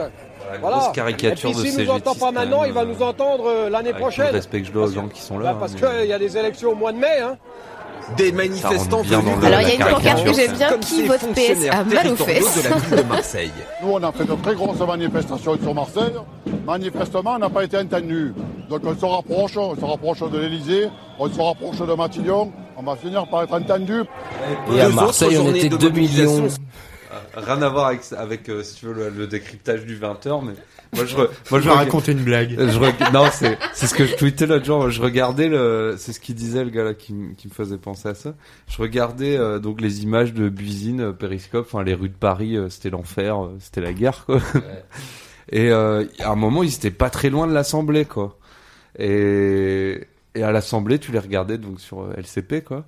Tu les regardais et ils étaient frisous, enfin, tu vois. Ils, Ils étaient quoi ils, ils avaient frisous. Ils avaient pas la, la moindre. fais que euh, répéter bêtement. Ils avaient pas la moindre peur. Enfin, euh, en dehors, il y aurait rien eu. C'était pareil pour eux. Ils, Bah oui. Frisou, donc. Mais le problème, il est là. Euh, bah moi je pense, enfin pour eux, hein, pour le, le, le peu d'empathie que j'ai encore pour les gens qui sont à l'Assemblée nationale, euh, à part pour quelques-uns, mais il, il ferait mieux d'avoir un petit peu plus peur que ça quand euh, il y a un million de personnes euh, vénères Comme quoi- qui se baladent dans les rues de Paris. Quoi. Comme quoi, la violence des manifestants, euh, laisse-moi rire, quoi. Enfin, on dit, personne euh, s'est fait déloger de l'Assemblée. Euh, Les députés sont pas encore partis à Versailles. Ouais, euh, tout va bien. Ouais. quoi. Je veux dire, euh, Bah, si tu veux, là, à mon avis, il y en aurait pas mal qui auraient bien essayé d'aller soit devant l'Elysée, soit devant l'Assemblée, soit devant le Sénat. euh, Et euh, ouais. c'était un peu compliqué, quoi. Ouais, ils sont allés. Moi, il y a eu des. j'ai vu- C'est on euh, les a pas laissés Attard, partir, donc, L'attaché euh, parlementaire d'Isabelle Attard qui est monté sur le toit de l'Assemblée et qui a fait un périscope où on voyait donc les manifestants qui arrivaient, mais ils étaient. Enfin, il y avait euh, évidemment, c'était hyper protégé par euh, par les bah, les, les policiers. Mais euh, mais n'empêche qu'il y avait une volonté d'y aller, que euh, voilà, c'était c'était bien de les voir devant l'Assemblée. Moi, j'ai trouvé. Ah, il y a que ça à faire, moi je crois que à ça. hein. Quand ils À se chieront l'Assemblée dessus, ils, feront, ils voteront peut-être un peu moins de conneries, quoi. Moi je suis pour l'Assemblée euh, comme en 89 On va- avec euh, le, la, la cariatide dans les dans les, euh, les le haut de l'Assemblée qui jette des tomates s'ils sont pas contents euh, Et de ce qu'on guillotines à vote. quoi. l'extérieur, des fois que- Attention. Bah, la quand même. guillotine ça a rien à voir. euh, Je enfin. sais, je plaisante. Mais je suis pour qu'on fasse la loi devant le peuple. Quoi. Non, mais il y a déjà des fourgons de CRS, on a qu'à les mettre dedans. Ça vous les emmener après. N'empêche que le maître a réussi à placer son mot cariatide. Oui, j'adore. Bien joué. On continue. sont d'ores et déjà programmés. Et vendredi, le numéro 1 de la CGT a rendez-vous avec la ministre du Travail. Comme à chaque manifestation, des casseurs dissimulés Ah. par des cadres sont introduits dans les Et voilà, cortèges. deux Aujourd'hui, ils étaient dissimulés. C'est l'anniversaire. Je crois qu'il va je falloir sais que pas vous. qu'est-ce qui s'est passé. Il va falloir que vous meubliez. Je crois que TF1 essaye de d'utiliser notre temps de cerveau disponible oui, pour ça euh, mettre se de la pub. Pour nous coller du Ah caprice non, des Il dieux. y, a, il y a eu de la pub sur Ouais. Radio Piquet, c'est une demi-seconde. Ah non, c'est bon. Non, c'est non. Non, non, mais il va vraiment falloir que tu meubles en fait pendant une minute. Bon bah voilà. Là, ça, c'est une pub déguisée pour Ikea, c'est ça C'est ça. Mais à part ça, nous ne sommes pas manipulés. Du tout. Donc le temps que l'élève Alex euh, cale Donc le tu nous truc. parlais de ouais mais les médias c'est pas parce que vous avez pas de télé que vous pouvez pas la regarder il y a en ligne alors bah tu vois en ligne c'est ça tu regardes 3 minutes t'as une pub déjà tu te tapes euh, de la pub avant Ouais. Euh, donc non c'est pas regardable en ligne Il y, a, il y a un truc que j'ai que je pense qui est pff, indispensable. Le mot est peut-être un peu fort, mais le zapping de Canal, c'est vraiment pas mal pour voir ce qui se passe. Tant que, enfin, cette année, demain c'est fini. euh, Enfin, l'année prochaine c'est fini, mais. Euh, tu vois bien que la pub rend con. je vois ça. Euh, merde, je sais plus ce que j'allais dire du coup. Donc ben la voilà. pub rend tout le monde con. Euh, dommage. non, je sais vraiment plus. Donc, je vais changer de sujet. Désolé pour euh, celles et ceux qui nous écoutent. On a des petits problèmes techniques. Ah, On a complètement oublié d'a- d'ailleurs d'a- d'appeler les casseroles debout. Mais euh, Ouais. euh, de toute façon, ça a un peu foiré à Brest. Enfin bref, on, on vous raconte pas ça. Ça aurait été terriblement radiophonique pourtant. Euh, on est rebond? On est rebond. Allez, Allez, casseurs. À vous on continue le décryptage Aujourd'hui, du ils étaient 20h. particulièrement nombreux. Ils ont saccagé, comme d'habitude, des vitrines de banques et des magasins avant de s'en prendre à la façade de l'hôpital Necker où sont soignés Salaud des enfants malades. Reportage Oh en là là. pas les enfants mais pas les enfants La manifestation vient tout juste de débuter. Vêtus de noir, cagoulés, prêts à en découdre, au moins Les 300 policiers casseurs vêtus de Presque immédiatement, la situation dégénère. Les casseurs se déchaînent, comme le montre cette vidéo amateur. Ah. À coups de lacrymogènes et de grenades, les forces de l'ordre tentent de contenir leur furie. Ah, bien sûr. attendez Une grenade Non, non. atterrit dans la cartouche de l'un des stop. casseurs. Parmi eux, certains sont chargés de prodiguer les premiers secours. Cette image, elle est Alors, atroce. ouais. Euh, depuis tout à l'heure, je sais pas si vous avez remarqué, c'est hyper drôle parce qu'il y a un décalage entre le commentaire, du... il y a un décalage entre le commentaire du journaliste et les images. Les images, ouais. Ce qui Que fait les, que nos auditeurs, auditrices n'ont n'ont- n'ont pas compris ça. D'accord, Parce qu'ils ont pas le son. Donc en fait, le, le JT qu'on regarde nous montre des photos de la manif et veut montrer l'accent de évidemment casseur. Et le, en gros, nous présente un face-à-face, euh, la police contre les cas- casseurs, et le léger décalage de quelques millièmes de seconde fait que chaque fois qu'ils disent euh, cagoulé, euh, vêtu de noir, bah paf, on est passé à la suite, c'est des, ils nous montrent des policiers. Ou alors quand il explique que les policiers tentent de contenir leur furie. Cette phrase, elle est magnifique. Parce qu'elle est à double sens, et quand à ce moment-là, il te montre des policiers qui s'apprêtent à charger, c'est assez, euh, c'est assez rigolo. Est-ce que, euh, voilà, et c'est c'est totalement à mon avis involontaire, mais c'est Oui. assez drôle. Bah, il y a un moment, c'est difficile de. Toi, d'inventer en même temps une situation, quoi. Non, mais ce que je veux dire, c'est Ils que ont pas tous les les mots- tous images, les mots- ils ont tous les pas, mots que ils les ont pas le journalistes- son. Qu'est-ce qu'ils essayent de mettre des mots pour Ouais. dire ce qu'ils veulent, mais. C'est ça, mais tous les mots des journalistes sur cette manifestation-là, quand ils parlent des casseurs, ça fait des mois qu'on dit que ça pourrait parfaitement s'a- s'appliquer aux, aux policiers. Et là, sur ce, journa- sur ce reportage-là, c'est flagrant. Quoi. On en arrive au moment assez crado. euh. Continue. Reculez là, reculez Avant que les pompiers ne l'évacuent. Ces manifestants implorent les résidents de cet immeuble de les laisser rentrer pour soigner un blessé. Sur leur passage, d'autres émeutiers, eux, saccagent sans aucune distinction. Banques, mobilier urbain, commerce, restaurants, rares sont les devantures du boulevard Montparnasse à être restées intactes. Nous, on était en train de travailler sereinement, et puis tout d'un coup, ils, ont- ils sont arrivés, ils sont arrivés à 5, ils ont cassé la vitrine, et nous, à l'intérieur, on a reçu des projectiles. C'est évident que c'est choquant. Parce que nous, on n'a rien fait. On est comme vous, on travaille, et puis voilà. Même l'hôpital Necker est pris pour cible alors que des enfants malades y sont soignés. Au milieu de ce chaos, certains manifestants pacifiques tentent de se frayer un chemin. Mais les affrontements se poursuivront jusqu'aux invalides. À coups de canon à eau pour Je- j'ai ah ouais, on a vu un journaliste qui était en train de se prendre un coup de tonfa. On l'a vu. On l'a vu, et il n'y a pas un mot. Il a juste dit Ah, reculer, bam Ouais. C'était tombé. L'idée Hop. C'est, c'est- ça compte comme sommation, ça, reculer? Non, il n'y a pas. Bah si, c'est bon, il y a eu sommation, c'est bon, il peut taper dans la foulée si. euh, Ce qui est con, c'est quand ça tombe en même temps que la Attention, fin du pan mot, quoi. Bah voilà, ça. ça dépend. Bah, il- on, est, on est bien d'accord, il a dit reculer avant de frapper. Je, je connais, je me rappelle d'une tante comme ça, mon cousin il a pris cher et puis euh, quand on faisait des bêtises, bon moi j'étais chez mes cousins donc c'était pas moi qui prenais, tu comprends, c'est leur maman s'en prenait à ses enfants et elle arrivait à dépoter dans la chambre puis elle faisait attention ça va tomber, pas Euh, voilà c'était déjà quoi. c'est ça. C'est- C'est une technique de, de de maintien de l'ordre. disperser les plus réfractaires. Ça fout la trouille, 58 ça fout personnes ont été interpellées. Il y a- Putain, mais. L'afflux de manifestants et de casseurs venus de province à Paris n'a pas empêché la d'autres manifestations en région.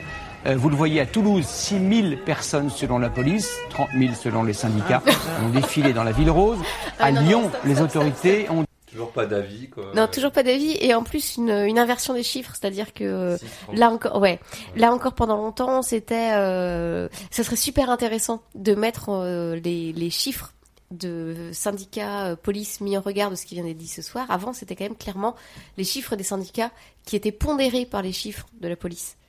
Tu vois, tu disais, euh, ils étaient j'ai 60 vu 000 pas selon les organisateurs, là-dessus, euh, 15 000 selon euh, la police. Là, 6 000, il dit 6 000 D'accord. selon la police, mais il le dit 6 000. C'est ça l'information qui reste. D'ailleurs, je l'ai retenu. Moi, moi je, je m'en bats les couilles de ça. Des journalistes doivent être capables de me dire combien il y avait de gens. Enfin, c'est pas, je m'en fous des syndicats ou de la police. C'est des gens qui forcément sont orientés sur euh, ce qu'ils vont dire, que ce soit les syndicats ou la police.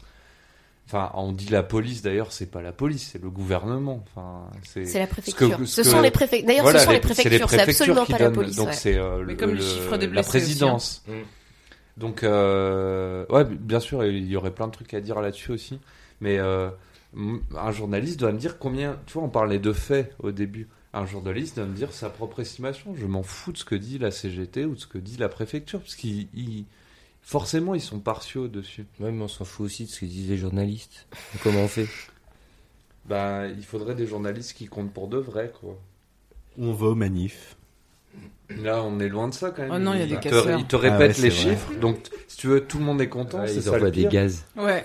Ils te, ils te, ils te foutent des coups de matraque aussi. Non, non, moi je veux pas être Et confronté n'empêche à que ces gens-là. eh, c- cette image du, du, du policier qui s'en prend aux journalistes de TF1, TF1 qui diffuse l'image sans dire qu'il y a eu des violences Ouais, C'était Euh, pas le journaliste c'est- de TF1, c'était des images achetées par TF1. à Ah, un autre journaliste, parce que Oui, oui, cette- oui, euh, je, je, je sais Mais- que cette vidéo, je l'ai vue, moi, cette vidéo-là.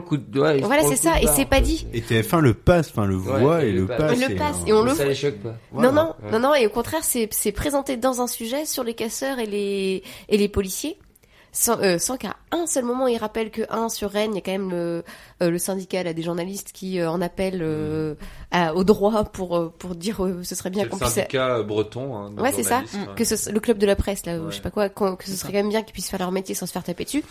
Par contre, ils notent, et euh, ça faut l'entendre aussi, qu'ils se font aussi emmerder par les manifestants, ce qui est pas, euh, ce qui est pas cool. Euh, Enfin, ce qui est vraiment à réfléchir aussi Mmh. euh, euh, en termes de- d'indépendance. Enfin, si les journalistes, on les, on les force par, euh, par notre agressivité à se retrancher du côté des puissants, on va, vra- on va vraiment les perdre, quoi. Enfin, même ceux qui restent avec encore de l'envie et s'ils se font péter leur matos chaque fois qu'ils viennent en manif, euh, ils viendront plus non plus témoigner de ce qu'ils voient, quoi. On les Ouais. perdra, mais peut-être que de nouveaux journalistes renaîtront des cendres de ces anciens journalistes corrompus et qui n'ont pas les... le courage, pardon, de, de dire Moi, la je, moi, je vérité. crois plus au journalisme euh, ouais, citoyen. Moi, je que pense que- quelqu'un, mon, enfin, Moi, je mon que voisin, ma voisine me mon raconte a travail, j'étais dans euh, l'informatique, je faisais mon travail, on me disait de le faire d'une façon. Je me suis toujours battu contre la façon qu'on m'imposait parce que j'étais persuadé que c'était pas la bonne et j'essayais toujours de faire bien mon travail, c'était le but quand même. Et je ne comprends pas que dans ce métier, on ne voit pas plus de journalistes euh, prendre des risques, dire au, au point de dire je vais perdre mon boulot. Ah, mais nous, on a une super histoire de journaliste à vous raconter. Moi, j'attends, le journaliste d'un grand JT ou d'un grand, ouais, voilà, qui, qui, qui est en direct et qui, qui... C'est- plus des journalistes, les mecs, c'est des, des des des ouvriers eux-mêmes. Ils s'en rendent même pas compte. Ils sont, ils- c'est les esclaves qui ne prennent pas ton prospectus au rond-point, c'est- ceux-là? Nous, euh, on a, on a, que- euh, enfin, à Brest, il y a eu une, euh, une jeune équipe qui sortait d'école de journalisme, qui était pleine de d'idéaux et qui voulait faire un journal papier, un mensuel, euh, papier, euh, euh, qui ne serait pas tributaire de l'actualité politique ou euh, décidé par euh, l'agenda du maire, mais qui travaillerait ses propres sujets, qui ferait des enquêtes. Ça vous rappelle pas quelque chose? Euh, Simplement sur le modèle économique, ils n'ont pas choisi l'autonomie comme on a fait Ouais. et le bénévolat. Eux, c'était leur métier, il fallait qu'ils aient un salaire, donc ils ont choisi la pub et euh, et euh, les abonnements. Alors, Je sais plus le nom de- du magazine. Bah, déjà, c'est, déjà, c'est foutu. ouais. Alors, euh, on est d'accord.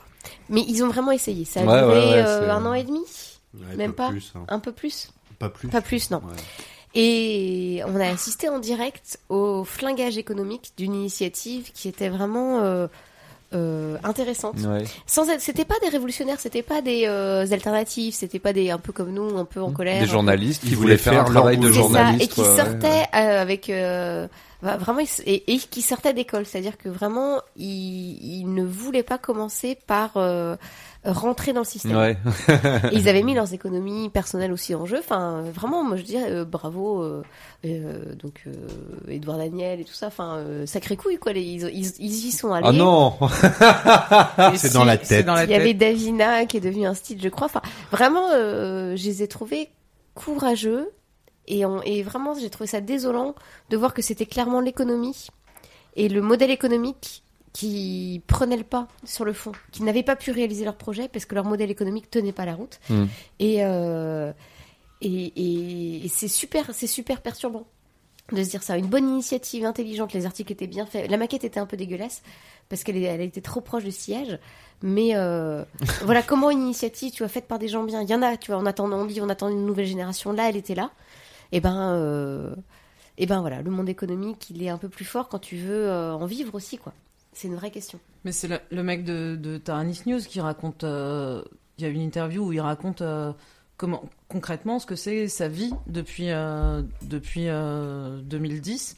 Il est jeune, il a 29 ans. il s'est installé en Bretagne en sortant de l'école. Il a passé pas mal de temps à Notre-Dame-des-Landes, tout ça. Là aujourd'hui, alors que en plein dans le, dans, dans le mouvement social, on parle beaucoup de lui et ce qu'il fait, c'est beaucoup regardé. Aujourd'hui, concrètement, euh, il a 29 ans et il, re- il est retourné vivre chez ses parents dans l'Est euh, et il gagne euh, 400 balles par mois, quoi.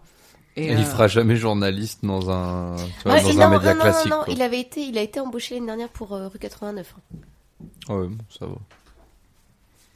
C'est un compromis. Steph ne finit, est en train de se barrer en plein milieu de sa phrase. Non, je. C'est parce qu'on a un retardataire, je monsieur, monsieur, et j'espère qu'il a un mot de ses parents, quoi. Je parce souhaitais que, être aimable, mais. euh, Et son orchestre. Et euh, Oh, mais ça va. Belle. Il est encore arrivé en retard. On a un petit moment de Ouais, il flottement. s'est pas on a fait le présenté, il a- décryptage. il a pas- Ah oui, il a pas présenté l'élève- le mot de ses L'élève parents. Yves vient Il est où- d'arriver. il est où ton carnet de Où est le mot correspondance ouais. Ça commence bien. Ça, ça commence bien, dis donc. Eh bien, ouais, bah, je, je rentre du travail, c'est pour ça que je suis un peu en retard. Oh, putain Bon, en fait, c'est pas vrai, j'étais chez mes parents. Ah ouais. Non, non, non, non, je rentre. Bon, on va, on va peut-être euh, se refaire une petite pause t'entends pas musicale justement pour euh, pour accueillir l'élève Yves. Oui. Si l'élèveAlex est prêt Euh, euh, au non. niveau musicalement, mais il va nous faire Mais non, ça dans pas Niveau longtemps. Oui, musicalement, c'est ça, ça. Ouais. ça, ça marche pas. Ouais, ben moi j'ai le droit d'inventer des mots, c'est moi l'instit. Euh, hein. Ok, d'accord. Oh Ça non va chier. Il y a une chronique Euh, après, ou- après, après, donc on va passer à un petit point étymologie, au petit point étymologie promis sur. euh, on va faire un petit tour par le dico d'Acrimed. Ça, ça rejoindra ce qu'on a dit là en décryptant le, le 20 h On va passer, on va passer sur euh, la partie le siècle chien de garde machin et surtout après on parlera de comment s'informer, comment est-ce qu'on peut donner des petites euh, infos aux gens pour s'informer différemment. On va parler bah, du, du, du printemps des médias indés euh, de mars à, indés. à ju- à- de Médias. mars à juin 2016. Au printemps des médias Ça, indépendants, libres, enfin voilà. Euh, en ce printemps et comment les gens peuvent aller voir, qu'est-ce qui se passe? Enfin, on va donner un petit Alex, mets de la tips. musique, il est temps. Non mais je suis prêt, mais j'attends juste de voir jusqu'où il peut aller. Cette classe est vraiment insolente, ça m'énerve. Au fond de la classe, là, ça, ça va mal se Ah, les passer. filles, tout de suite, quoi, tu vois. T'as vu ça un peu le sexisme Ah ouais. C'est nous qui on, on va, on va vous séparer. Fasciste. Euh, allez, allez, Alex, sur ce- ça fait quelque chose. Non mais du coup, comme elle parlait de fasciste, euh, j'ai juste inversé deux morceaux. à tout de suite. T'as mis quoi?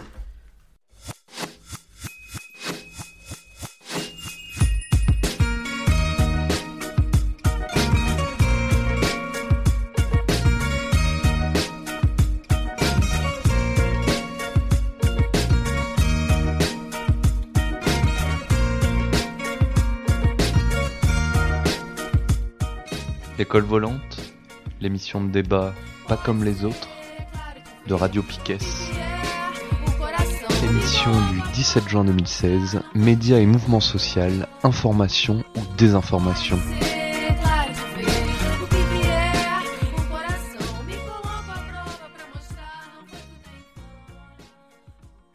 Et on est de retour dans l'école Ouais. volante euh, comme des professionnels. Exactement, tout est à l'américaine, calibré à la seconde près. Sauf les bières. Alors donc on, on, a- on faisait notre petit décryptage du 20h de mardi soir, euh, du 20h de TF1 de mardi soir. On va faire un dernier petit point un petit peu critique en parlant de, du lexique d'Acrimed. Euh, et après on, parle, on essaiera de vous parler de trucs un peu plus positifs, c'est-à-dire euh, comment est-ce qu'on peut s'informer autrement. On essaiera de donner des petits tips, euh, des petits, ce qu'on aime bien, ce qu'on trouve pertinent, etc. Donc on va commencer par euh, parler de, au fond de la classe, un peu de silence. On a découvert qu'elles faisaient leurs dents en fait. C'est pour Ah, ça ça qu'elles étaient si pendant, le- désagréables pendant la et pause dissipées. musicale. Euh, donc, euh, av- on va prendre quelques petits exemples de leur lexique, mais avant ça, l'élève Steph, vous voulez nous présenter plus largement Qu'est-ce Ouais, que c'est large. Acrimed Ouais. Donc Acrimed, ça veut dire, euh, c'est une association qui est, c'est, ça veut dire Action Critique Média. Et dans un micro, ça fait quoi? Pardon. Tu veux que baisse le micro hein, je sinon- refais ou quoi? Non, je suis pas si petite. Bon, bref, Acrimed, Action Critique Média. C'est une association qui est née suite au mouvement social de 95, qui regroupe euh, des chercheurs, des universitaires, mais aussi des, des journalistes, euh, et qui se propose de euh, décrypter les, les grands médias traditionnels en étant globalement très engagés, mais très intransigeants. Mais engagés. Et, Mais euh, intransigeant. Et Désolé. non mais on parlait, engagé. Celle-là, je l'aime bien. on parlait, on parlait tout à l'heure de, on parlait tout à l'heure de, au tout début de l'objectivité. Ils revendiquent absolument pas eux, euh, eux une, une, un quelconque point de vue objectif. Mais ça les empêche pas de, euh, D'avoir un avis.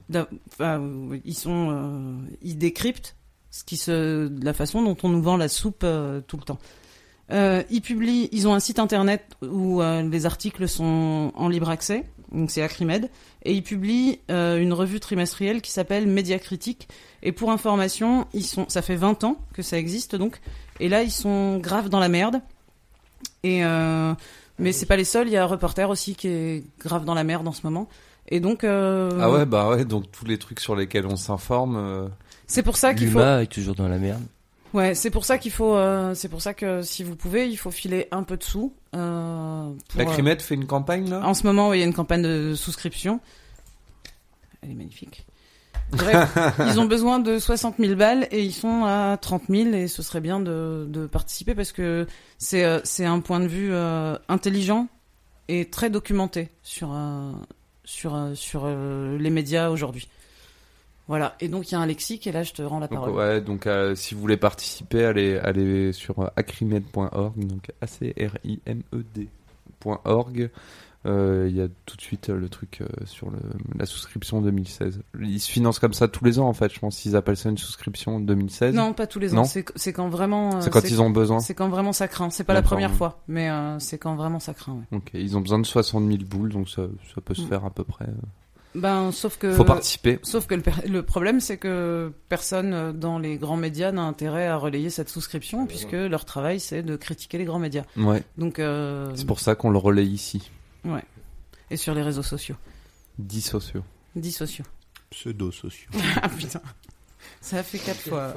Bon alors, donc euh, Acrimed publie euh, des des lexiques, enfin des décryptages de lexiques. En gros, ils, annoncent que si t'enlèves euh, 200, 300 mots aux journalistes, ils sont plus trop capables de faire un reportage. Euh, Il y en a un qui s'appelle le, le lexique lexique pourtant de grève et de manifestation. Donc voilà, c'est dans le sujet du jour. Et là-dedans, je voulais en prendre deux trois et on va pouvoir réagir dessus.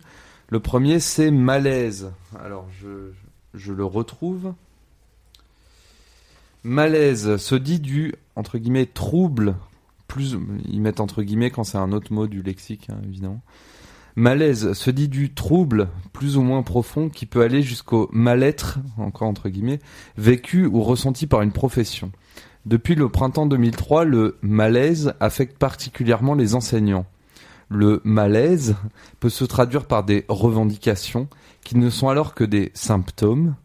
Le malaise et ses symptômes diagno- diagnostiqués par les éditorialistes et les experts réclament un traitement approprié.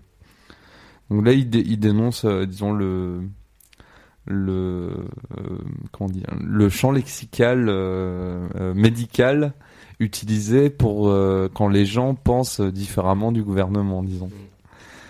Ce qui est, Ouais, bah voilà, c'est ce que ce que disait euh, l'élève Steph. Hein, euh, euh, quand on a une maladie, il faut un traitement. Et voilà, on n'est on n'est pas. Bon là, c'est que dans les médias, mais on n'est pas on n'est pas très loin de nous foutre dans des camps là, visiblement. Donc c'est un peu flippant. Je sais pas qu'est-ce que qu'est-ce que vous en pensez? Est-ce que vous avez euh, euh, quelque chose là-dessus sur l'utilisation du mot malaise? Il y a un malaise chez les enseignants ou il y a un, un malaise chez les ouvriers de la SNCF. ou, euh. Grosse réaction. Ouais, non, mais c'est pas évident d'arriver comme ça et de réagir immédiatement. Non, mais c'était pas à toi que ça Ouais, adressait la question, forcément. euh, Moi, j'ai- une super arme magique. Ouais. Ils sont à l'ouest aussi, les autres. Vous connaissez la lingua quintae respublicae? Oui. Écrit par Eric. Hazan Mais oui. Mais on est subventionné par. euh, Aux éditions Raison d'agir. Qui, qui a fondé Raison d'agir? Mais c'est Bourdieu. Ah, mais c'est fou Ouais, ça. c'est Mais complètement débile. dingo. D'ailleurs, après 95, il en appelait à l'union des chercheurs et des journalistes pour créer une association qui pourrait euh, un peu faire de l'analyse des médias et je trouve ça. C'est- complètement dingo. Et en fait, euh, cet ouvrage, justement, recense, mais de façon, je trouve, un peu moins poussée Tu peux redire, euh, LQR, donc la Lingua Quintae Respublicae, la propagande du quotidien de Eric Hazan, qu'on a déjà cité ici euh, à plusieurs euh, reprises. Voilà, d'ailleurs, euh, c'est en train de. Il faudrait que j'en ouvre un compte à la petite librairie de Brest. Merci à la petite librairie de Brest, qui a un fond assez génial. Et en fait, il explique dans cet ouvrage, il se base sur un... une démarche qui a été faite par un, chercheur dans les années 40, un chercheur juif qui est confronté à la langue nazie, à la langue nazie, et qui la décrypte et qui l'explique et qui en, qui en analyse en, en, euh, vraiment autour de lui les effets. J'allais dire en temps réel, mais justement en temps réel est discré- discrédité par ce genre de bouquin, puisque le temps, s'il n'est pas réel, il est quoi? Enfin bref. Et euh... bah oui. Ceci fera l'objet d'une autre émission. C'est ça. Et bah ouais, ce, ce, ce bouquin-là, comme la Crimède, recense toutes ces expressions d'une nouvelle langue qu'on essaie de nous imposer, notamment des glissements euh, sémantiques, de euh, l'éruption de temps en temps dans le langage journalistique ou politique de certains termes, et comment euh, malaise va remplacer, euh, va un malaise, c'est pas trop grave, on s'en remet. Ouais. Euh, une crise. Il y a la grogne aussi. La grogne, le malaise, la crise. Le malaise, c'est un petit, on s'en remet. Une grogne, c'est un petit côté euh, l'adolescent. Caca nerveux. Ouais, Ouais, caca ouais, nerveux. caca nerveux, ouais. Euh, il explique aussi qu'on est passé de euh, la question au problème. La question, euh, en fait, de jusqu'aux années 70, tu parles de, euh, euh, on va dire, la question de l'immigration. C'est-à-dire, quelle réponse tu apportes à cette question-là? Comment tu fais? Qu'est-ce qui se passe? Comment Ah, un t'accueilles? défi, un, tout ce que tu veux, c'est il y a quelque chose et à c'est faire. devenu quoi. le problème de l'immigration. Donc Mhm. du coup, un problème une solution, pour ne pas dire finale. Et euh, alors que euh, ils vont jusque là, je suis super caricaturale. Euh, alors que hum, une question apporte. Euh, euh, oui, mais enfin, dans l'expression solution finale, le mot solution, il veut dire exactement tout ce que à tu fait. viens de dire. Et d'ailleurs, euh, c'est en partant de cet exemple de la solution finale que le, le chercheur qui avait initié son, sa réflexion sur la langue du Troisième Reich, Reich avait, euh, avait, ben, avait commencé sa, sa- son, son ouvrage. Donc voilà, moi, je, enfin, le lacrimède ou ce type d'ouvrage, ils nous permettent aussi de voir qu'on, on- en fait, le, le problème de ces langues-là, c'est pas tellement qu'elles sont utilisées, c'est qu'on finit par les utiliser nous aussi. Ouais, bien sûr. Et il explique ça très bien. Il explique l'imprégnation, en fait. Le fait même, d'ailleurs, typiquement, quand on regarde le, le journal de TF1, les termes euh, qui sont utilisés, on se les approprie, on les utilise après, et, et- et ils ont gagné. Voilà. Bah tiens, alors du coup, faisons quelque chose de constructif. On va essayer de. Alors j'avais trois mots que j'avais pris dans le lexique de la Crimède. Donc le premier c'était malaise. Euh, inventons autre chose. Enfin, inventons autre chose. Comment comment il faudrait appeler ça exactement? Par exemple.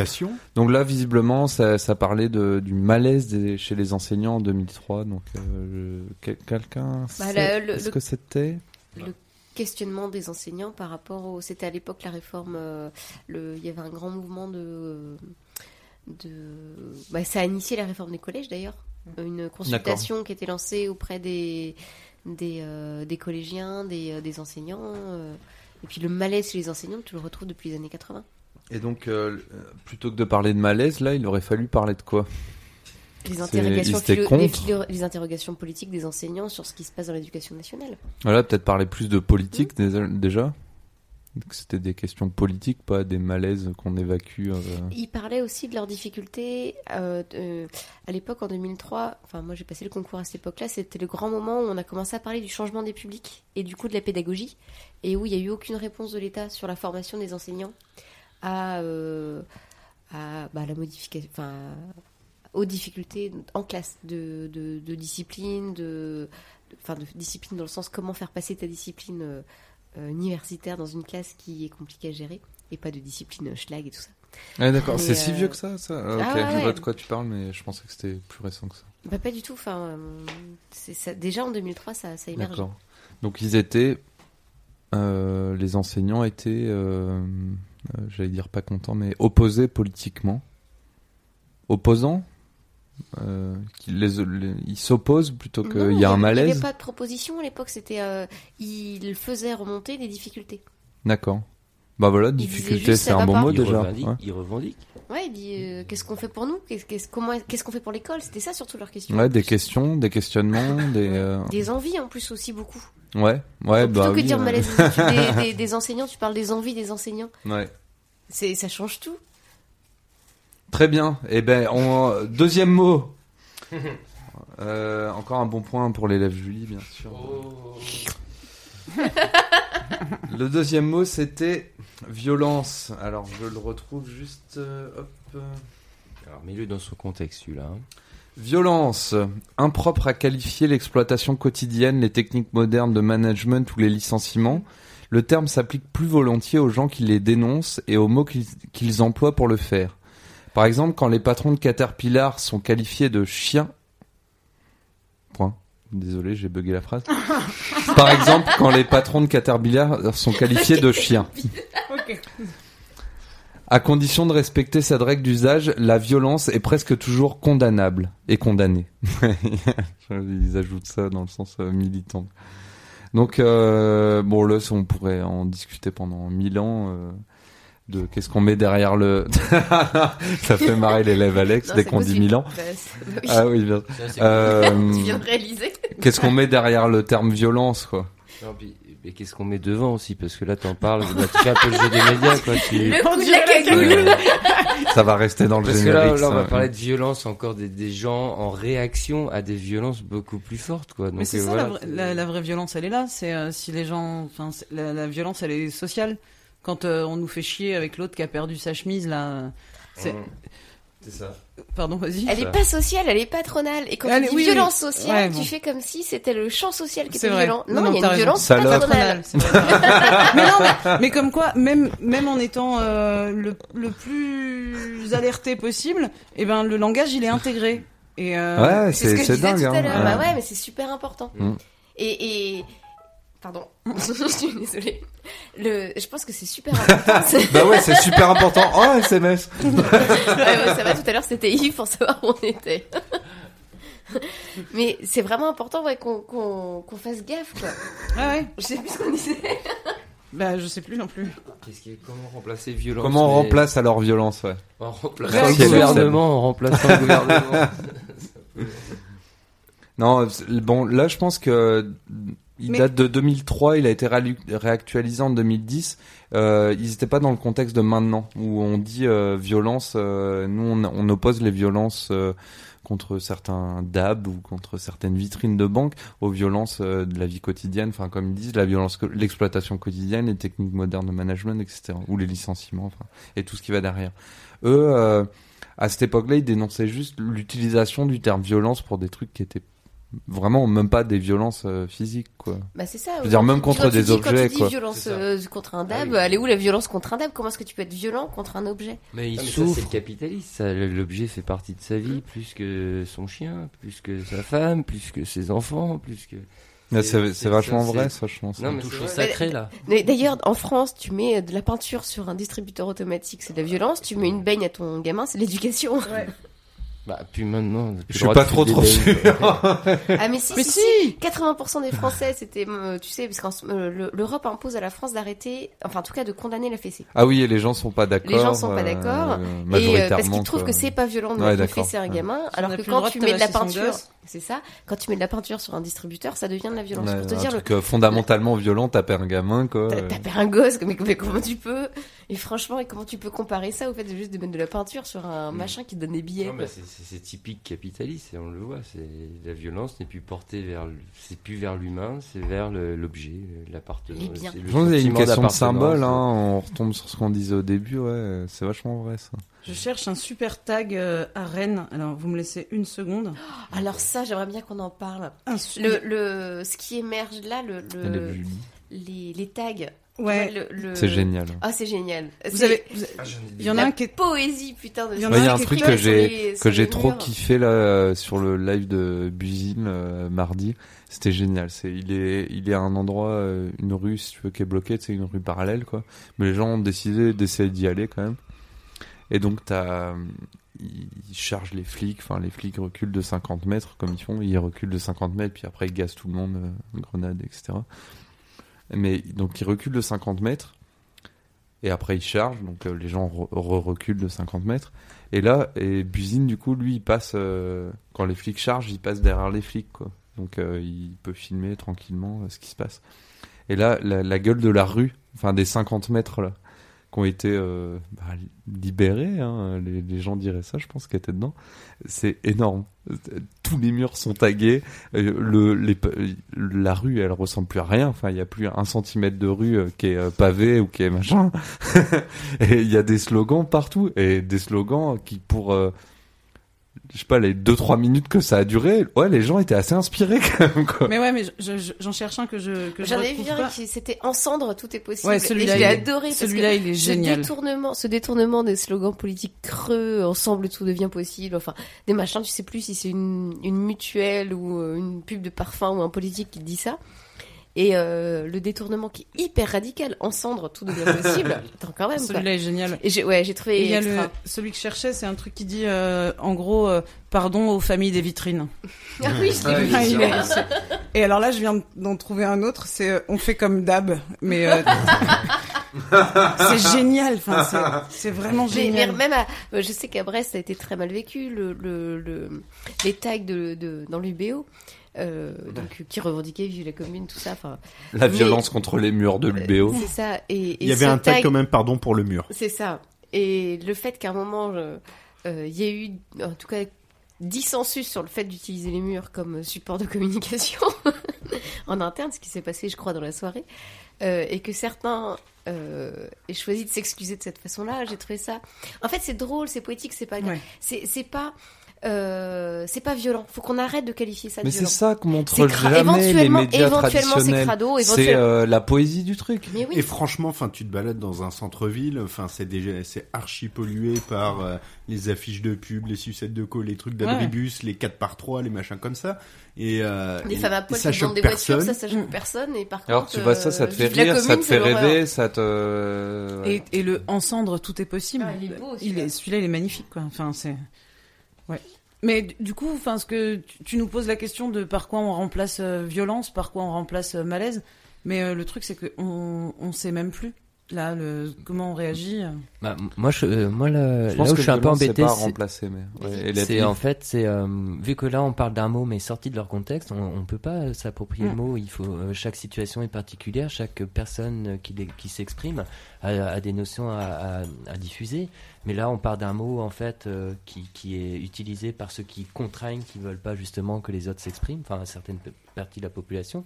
Et c'est plutôt euh, à la population qui, qui ont des difficultés à s'exprimer qu'il faudrait poser la question. Mais comment vous, vous le diriez? Quels sont vos mots? Amen. là, par exemple, pour les enseignants. Pour un mec qui nous Eh, disait qu'il bon pouvait parler que d'archéologie. euh. Eh, j'aurais un bon point là où Non, non, que dalle, c'est moi qui les réclame les bons points. Et là, je vais en avoir un parce que. Elle la veut sa place d'élève susboule. Ah non, non, non, ah non, Eh bah, surtout t'auras pas. que dalle. Ah non, surtout pas. Ah bah, Euh, je- excuse-moi. T'es que mais- deuxième. c'est nul. Euh, au-delà de... Non, tu, tu vas pas aimer ce que je vais faire. Au-delà du lexique euh, qui, sur lequel on bug, si on peut réélever un tout petit peu le niveau. euh, Elle est odieuse. Le... C'est les élèves du fond de la classe, hein, vous inquiétez pas. Le 6 juin, le 6 juin, la Crimed a publié un super dossier. mon anniversaire. Ouais. a, a publié un super dossier qui s'appelle Trois mois de couverture médiatique des mobilisations contre la loi travail, Ouais, il est génial. euh, sous-titré Médias de démobilisation sociale. Et ce dossier est vraiment génial. Donc il faut regarder. Ouais. Voilà. En gros, en gros, si vous voulez euh, vous faire un résumé de ce qu'on essaye de vous dire ce soir euh, pendant deux Allez heures, euh, lisez ça, ouais. sera mieux. J'ai bon? Très bien, oui, un bon, un bon point. Ah, Un bon, un demi-point, moi j'aurais dit non. Ah, ouais, un gros demi-point. Voilà. Allez. Bon, on Je- s'en fait un petit dernier. Opinion publique. Ah non, tu voulais dire quelque chose, Élève Ah, ça c'est super Non, rien. intéressant, opinion publique. Non, non, je... Est-ce que ça existe? Bah, comme les gens. ça. Donc, opinion publique s'exprime dans les sondages et ou par l'intermédiaire des grands journalistes qui lui donnent la parole en parlant à sa place. Les Français. Et en fait, moi, Quelques je- ouais. exemplaires de l'opinion publique sont appelés à témoigner dans les journaux télévisés. Les grévistes et les manifestants ne font pas partie de l'opinion publique qui risque de, entre parenthèses, ou devrait se retourner contre eux. Voilà. Bon, Bah, déjà, La définition de la crimède. Déjà, on est exclu alors que dans un sondage, tu es censé prendre euh, hein, L'ensemble. comme on dit, un ensemble de la population, donc une partie des grévistes, même si c'est un ou deux sur mille, quoi, tu vois, mais. Après, opinion. Quatre- 80 000, Donc, 80 si 000. là, on doit dire opinion publique comme ça. De- Souvent, la grande question, c'est est-ce Non, qu'elle existe Non, ouais, ou c'est pas ça. Et, ça. Mouton. et ça a été montré. Mouton. Non, mais ça a été montré. Je vais pas rappeler Bourdieu qui a bossé dessus et d'autres après lui. Ça n'existe pas. L'opinion publique, c'est un outil politique et médiatique qui se fabrique, qui se façonne, qui s'informe. Du coup, finalement, si on reprend l'étymologie du début. Euh, et c'est, mais ça, ça n'est pas, un- ça n'est pas un fait réel. Ça n'existe pas. Et- Et, et par contre, c'est c'est hyper utile pour faire pression sur ceux qui auraient peur de la perdre. Mmh. Et c'est c'est tout- euh, c'est- c'est assez rigolo de voir même ceux qui l'utilisent, par exemple si on prend Sarkozy qui parle des Français, etc., mais qui sait même pas, euh, et donc qui semble bien les connaître, hein, qui va souvent à leurs rencontres, etc., mais qui connaît pas le bon coin. Donc euh, c'est quand même assez paradoxal pour quelqu'un qui, qui, qui est aussi au courant de ce que pensent euh, les gens. Ouais, c'est ça, c'est- c'est c'est- c'est qu'un outil, quoi. Ça n'existe pas, l'opinion publique. Et c'est ça qui est important à comprendre parce que. euh, L'opinion. la- Après, on dit tous, on dit tous un jour ou l'autre, dès qu'on parle de politique, les gens pensent ou. tu Non, vois mais les gens pensent, mais heureusement que les gens pensent. Les gens sont des êtres pensants. Non mais euh, on, on met on met toujours une majorité par exemple contre la loi travail. là. On, on, on dit tous euh, les gens sont opposés quoi la, la, la Ah, mais la là, loi il y a- travail majoritairement. Il y a des sondages, mais euh, je- ça je sais pas qui. Bah, les Qui sondages c'est comme l'opinion publique c'est Ça dépend qui ouais. les fait enfin voilà. En fait, il y a des recherches euh, a, euh, super intéressantes qui sont faites, alors avec des analyses contestables, mais les recherches sont intéressantes par le CEVIPOF, qui est euh, le, en gros le centre de recherche de Sciences Po sur euh, l'état politique de la France. Euh, ce qui est intéressant, c'est qu'ils bossent, euh, ils ont une méthodo euh, scientifique. Leurs analyses sont moins scientifiques et sont souvent plus sujettes à discussion, on va dire. Euh, là, c'est intéressant. Euh, par contre, un sondage euh, en fonction de qui va le payer, quand c'est un sondage Ipsos, machin, bidule, ceux qui sont impliqués là dans le scandale de Sarkozy, des sondages de l'Élysée, cela évidemment que c'est- ni scientifique ni ni méthodologique, c'est juste ils achètent. Mais c'est pire que ça. Nos politiques ils carburent que au sondage, c'est-à-dire que tous les jours ils s'achètent des sondages pour savoir ce qui la connerie qu'ils ont dit le jour d'avant est-ce qu'elle est bien passée non, ou mal c'est pire passée. que ça. Et ils euh, utilisent les sondages pour faire passer leurs idées en faisant croire qu'elles sont Ouais, majoritaires. mais du coup, enfin, je veux dire, ces gens-là, ils bouffent, euh, ils commandent hein, 15, 20 sondages par jour. Et euh, ce- ce- celui qui sort euh, aux 20h de TF1, c'est que un parmi 1000, c'est ce- évidemment celui qui les arrange. euh, encore 1000 Désolé. Faut que j'arrête avec les trucs de Milan. Non, t'as dit mille. C'est, un parmi mille Bah ouais. Excuse. Non, vas-y, reprends, reprends, reprends. Désolé, je perds le contrôle de la classe une fois de plus. C'est le encore l'élève de trop. Encore l'élève freiné qui fout le bordel ouais. au fond de la classe. Euh, bon alors, à la place d'opinion publique, qu'est-ce qu'on pourrait dire? Mais rien, parce que ça n'existe pas. Voilà, Out- merci. Outil de propagande.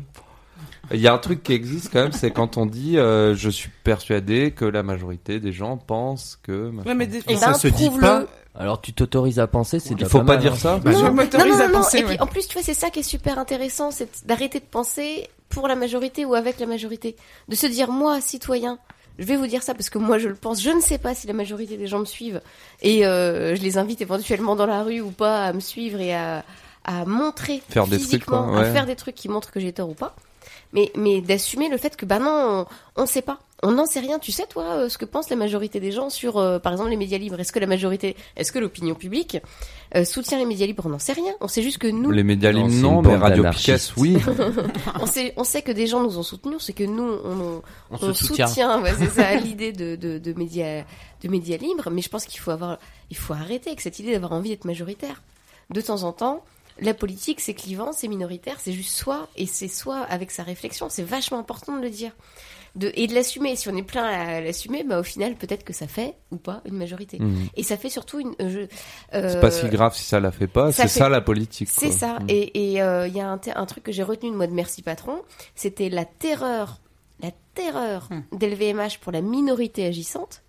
Donc on n'est plus sur l'opinion publique, on est bien juste sur ceux qui bougent. hein. Ils sont appelés minoritaires, on n'en sait même rien s'ils sont vraiment si minoritaires que ça. Mais simplement, c'est agissante que j'ai retenu. Et, euh, et voilà, je, euh, laissons tomber l'opinion publique et assumons notre euh, isolement citoyen. En tout cas, euh, déjà, on va voir ce que ça peut donner, quoi, je sais pas. Et, et tu parlais de minorité et de majorité. euh, Il y a encore pire que euh, les gens ou l'opinion publique.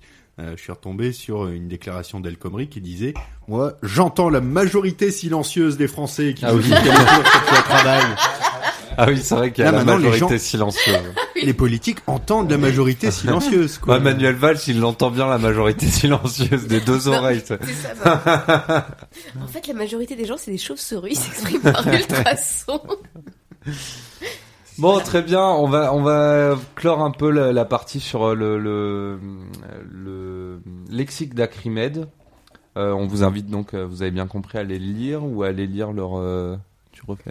C'est Média Critique, le trimestriel qui est publié Et, euh, qui est disponible, sûrement trouve. disponible à la petite librairie. Il est, il est Moi, je le absolument- répète parce que plus, il est ouais. absolument disponible à la petite librairie, Ouais. comme les livres de la fabrique, comme Raison d'agir, comme Agone et comme La Découverte. Euh... Je viens d'avoir un petit cri là sur le côté. Je, je ne sais même pas d'où, pourquoi. en fait. Putain, Alex a un livre. Ça, cinq fois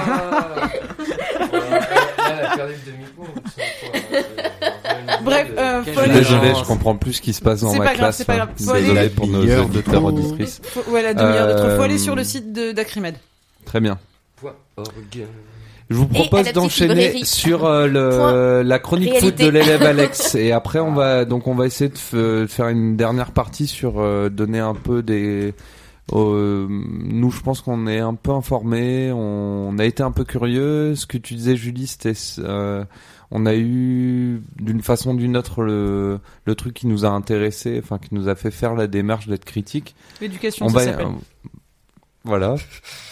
On va essayer de parler de ça et donc on va on va commencer par le la chronique foot de l'élève Alex. Je sais pas je sais pas ce que ça va donner a- ensuite mais on va voir. C'est bien sur l'interdiction de l'euro, puisqu'on on sait bien que si on ne... La monnaie Non, il- il a l'interdiction du euro, lui, il va parler non, de parce ça. que euh, s'il veut interdire les manifs parce qu'on ne maîtrise pas les violences, entre guillemets, je pense qu'on va commencer par interdire la fin de l'euro, là, on arrête, quoi.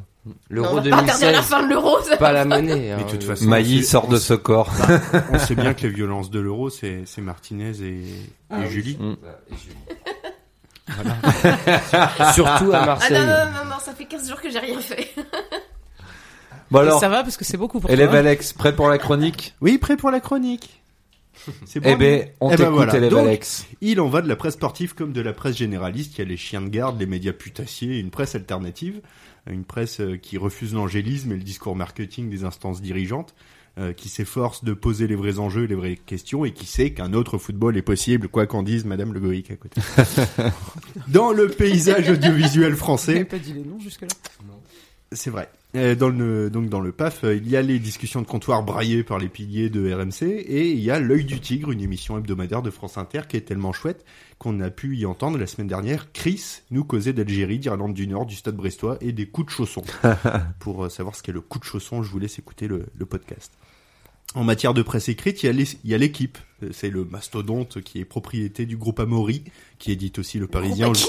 le groupe, le, le groupe Amaury qui édite aussi Le Parisien aujourd'hui en France, c'est vous dire le niveau euh, général, euh, qui est capable de toutes les compromissions pour rester dans le secret des dieux du sport et vendre du papier. En 2001, un journaliste, euh, Pierre Bellester, fut licencié du journal pour avoir dénoncé, preuve à l'appui, auprès de sa hiérarchie, l'extrême connivence entre les journalistes du quotidien et les coureurs de l'équipe cycliste Festina, l'équipe qui a été trempée puis noyée dans des affaires de dopage. Une connivence également constatée et dénoncée dans le journal, euh, entre le journal, euh, les tauliers du football mondial et nombre de ses champions. Donc, comment, dans ces conditions, dénoncer les dérives du sport pro, c'est euh, relativement impossible. Euh, et c'est ainsi qu'à chaque affaire, le quotidien fait mine de tomber des nues, vraiment, on s'y attendait pas. Le dopage. Oui, vraiment, de la corruption, du dopage, mon Dieu, on ne s'y attendait pas. Euh, L'équipe qui est aussi à l'origine de la Ligue des Champions de football, euh, qui dont le propriétaire est organisateur du Tour de France et du Paris Dakar, ce qui n'est pas non plus la meilleure assurance d'en lire les comptes rendus les plus objectifs qui soient. Euh, L'équipe, euh, enfin, un journal qui détient le monopole de la presse sportive quotidienne. D'autres concurrents, aussi de piètre qualité, ont tenté une timide off- offensive sans succès. Donc, où lire des papiers de qualité en matière de football? Comment pêcher de goûteuses et pertinentes histoires de ballon rond dans un océan d'articles à charge euh, en service commandé et de public communiqué? Comment? Voilà, eh bien je vais te répondre. Dans les médias général- euh, généralistes alternatifs, qu'on va sans doute euh, évoquer dans les minutes qui viennent, euh, Bastamag par exemple, capable de mettre en lumière un club de Ménilmontant antifasciste et engagé dans le combat de l'aide aux réfugiés, euh, Bastama qui cause des rares stars du foot euh, militantes, qui pointe du doigt les expropriations pour cause de construction de stades, euh, qui parle de l'esclavagisme au Qatar en vue de la future Coupe du Monde, qui parle de la violence des hooligans, mais aussi de la stigmatisation des supporters. Euh, plus sporadiquement, il y a CQFD qui, euh, notamment à l'occasion de la Coupe du Monde 2014 au Brésil, avait sorti un numéro spécial avec des articles sur le foot féminin, sur le foot en tant que porte-voix et d'outil de contestation pour les supporters turcs, euh, sur l'arnaque des partenariats publics-privés et sur le football de proto, de prolo et non pas de proto, du côté de Liverpool. Euh, dans Fakir aussi, euh, même si le journal, euh, plus que d'en parler, euh, a surtout édité en 2013. Et là, je sors un livre, j'ai amené un livre Bien Bravo, joué. bravo. Voilà, un ouvrage euh, 15 points. intitulé Comment ils nous...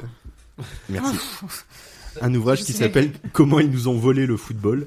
Hein, euh, donc la bande à Ruffin, il décortique l'élimination des classes populaires des stades, euh, la privatisation, la financiarisation et la corruption du foot moderne.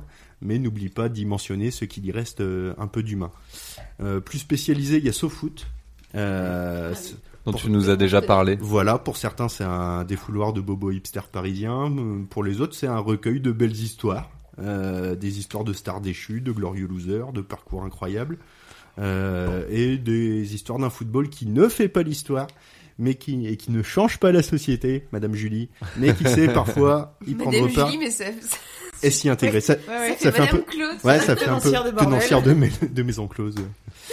Euh, lancé en 2003 comme les comme SoFoot, euh, les cahiers du football ont depuis édité, cessé d'éditer leur version papier, mais survivent sur Internet. Leur slogan magazine de foot et d'eau fraîche, qui se veut décalé, satirique et critique, euh, moins finaux que SoFoot, mais parfois aussi pertinent.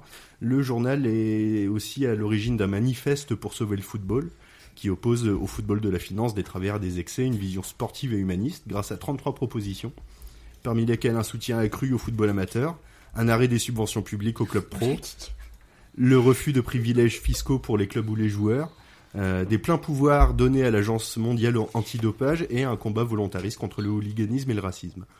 Euh, et pour en revenir au sujet aussi, pour brocarder les habitudes et les travers du microcosme journalistique, les cahiers du football avaient proposé des leçons de journalisme sportif. Une douzaine de leçons avec études de cas basées sur des articles ou des événements existants, des commentaires et des conseils pratiques pour devenir un excellent journaliste sportif rompu à l'art de la copie de dépêche AFP, de l'autopromotion et de l'éloge du patron, du titre putassier, de l'interview orientée, de l'article racoleur. Et euh, en 2009, les cahiers du football seront traînés en justice pour injure publique par Denis Balbir, commentateur de Canal+, plus connu pour son pouvoir de nuisance sonore que pour la qualité de ses interventions. Euh, Dans le journal, il était qualifié à juste titre d'hypertrophié de la glotte, dont sortent, dont sortent des braillements de décérébrés. Le journaliste obtiendra gain de cause et le journal, déjà Ah, précaire financièrement, ne survivra pas dans sa version papier à l'amende infligée. Ah, les Donc, ce qui montre bien que dans la presse sportive, me- comme dans la presse généraliste, il fait pas bon s'attaquer aux chiens de garde. Il disait quoi sur Thierry Roland du coup? Oh bah, il disait ce qu'on en pense. Bravo, bravo. Merci, merci, merci. Oh, merci. Oh, merci. Oh, merci. Et presque envie donc, pas un mot sur l'euro. Bah non, question de Toujours décalé la chronique Ah, foot. euh, on parle pas de foot, s'il te plaît. C'est une maison sérieuse. Excellent. Voilà. Et ça m'a permis de ramener un livre. C'est mon seul livre. C'est Ruffin? Ouais. Oh, je tiens à signaler quand même que le- ça, hein, c'est Alexandre qui me l'a offert. Voilà. Alors, donc euh, il, il a pas l'air comme ça, mais il lit. Ouais, ouais. Non, j'achète.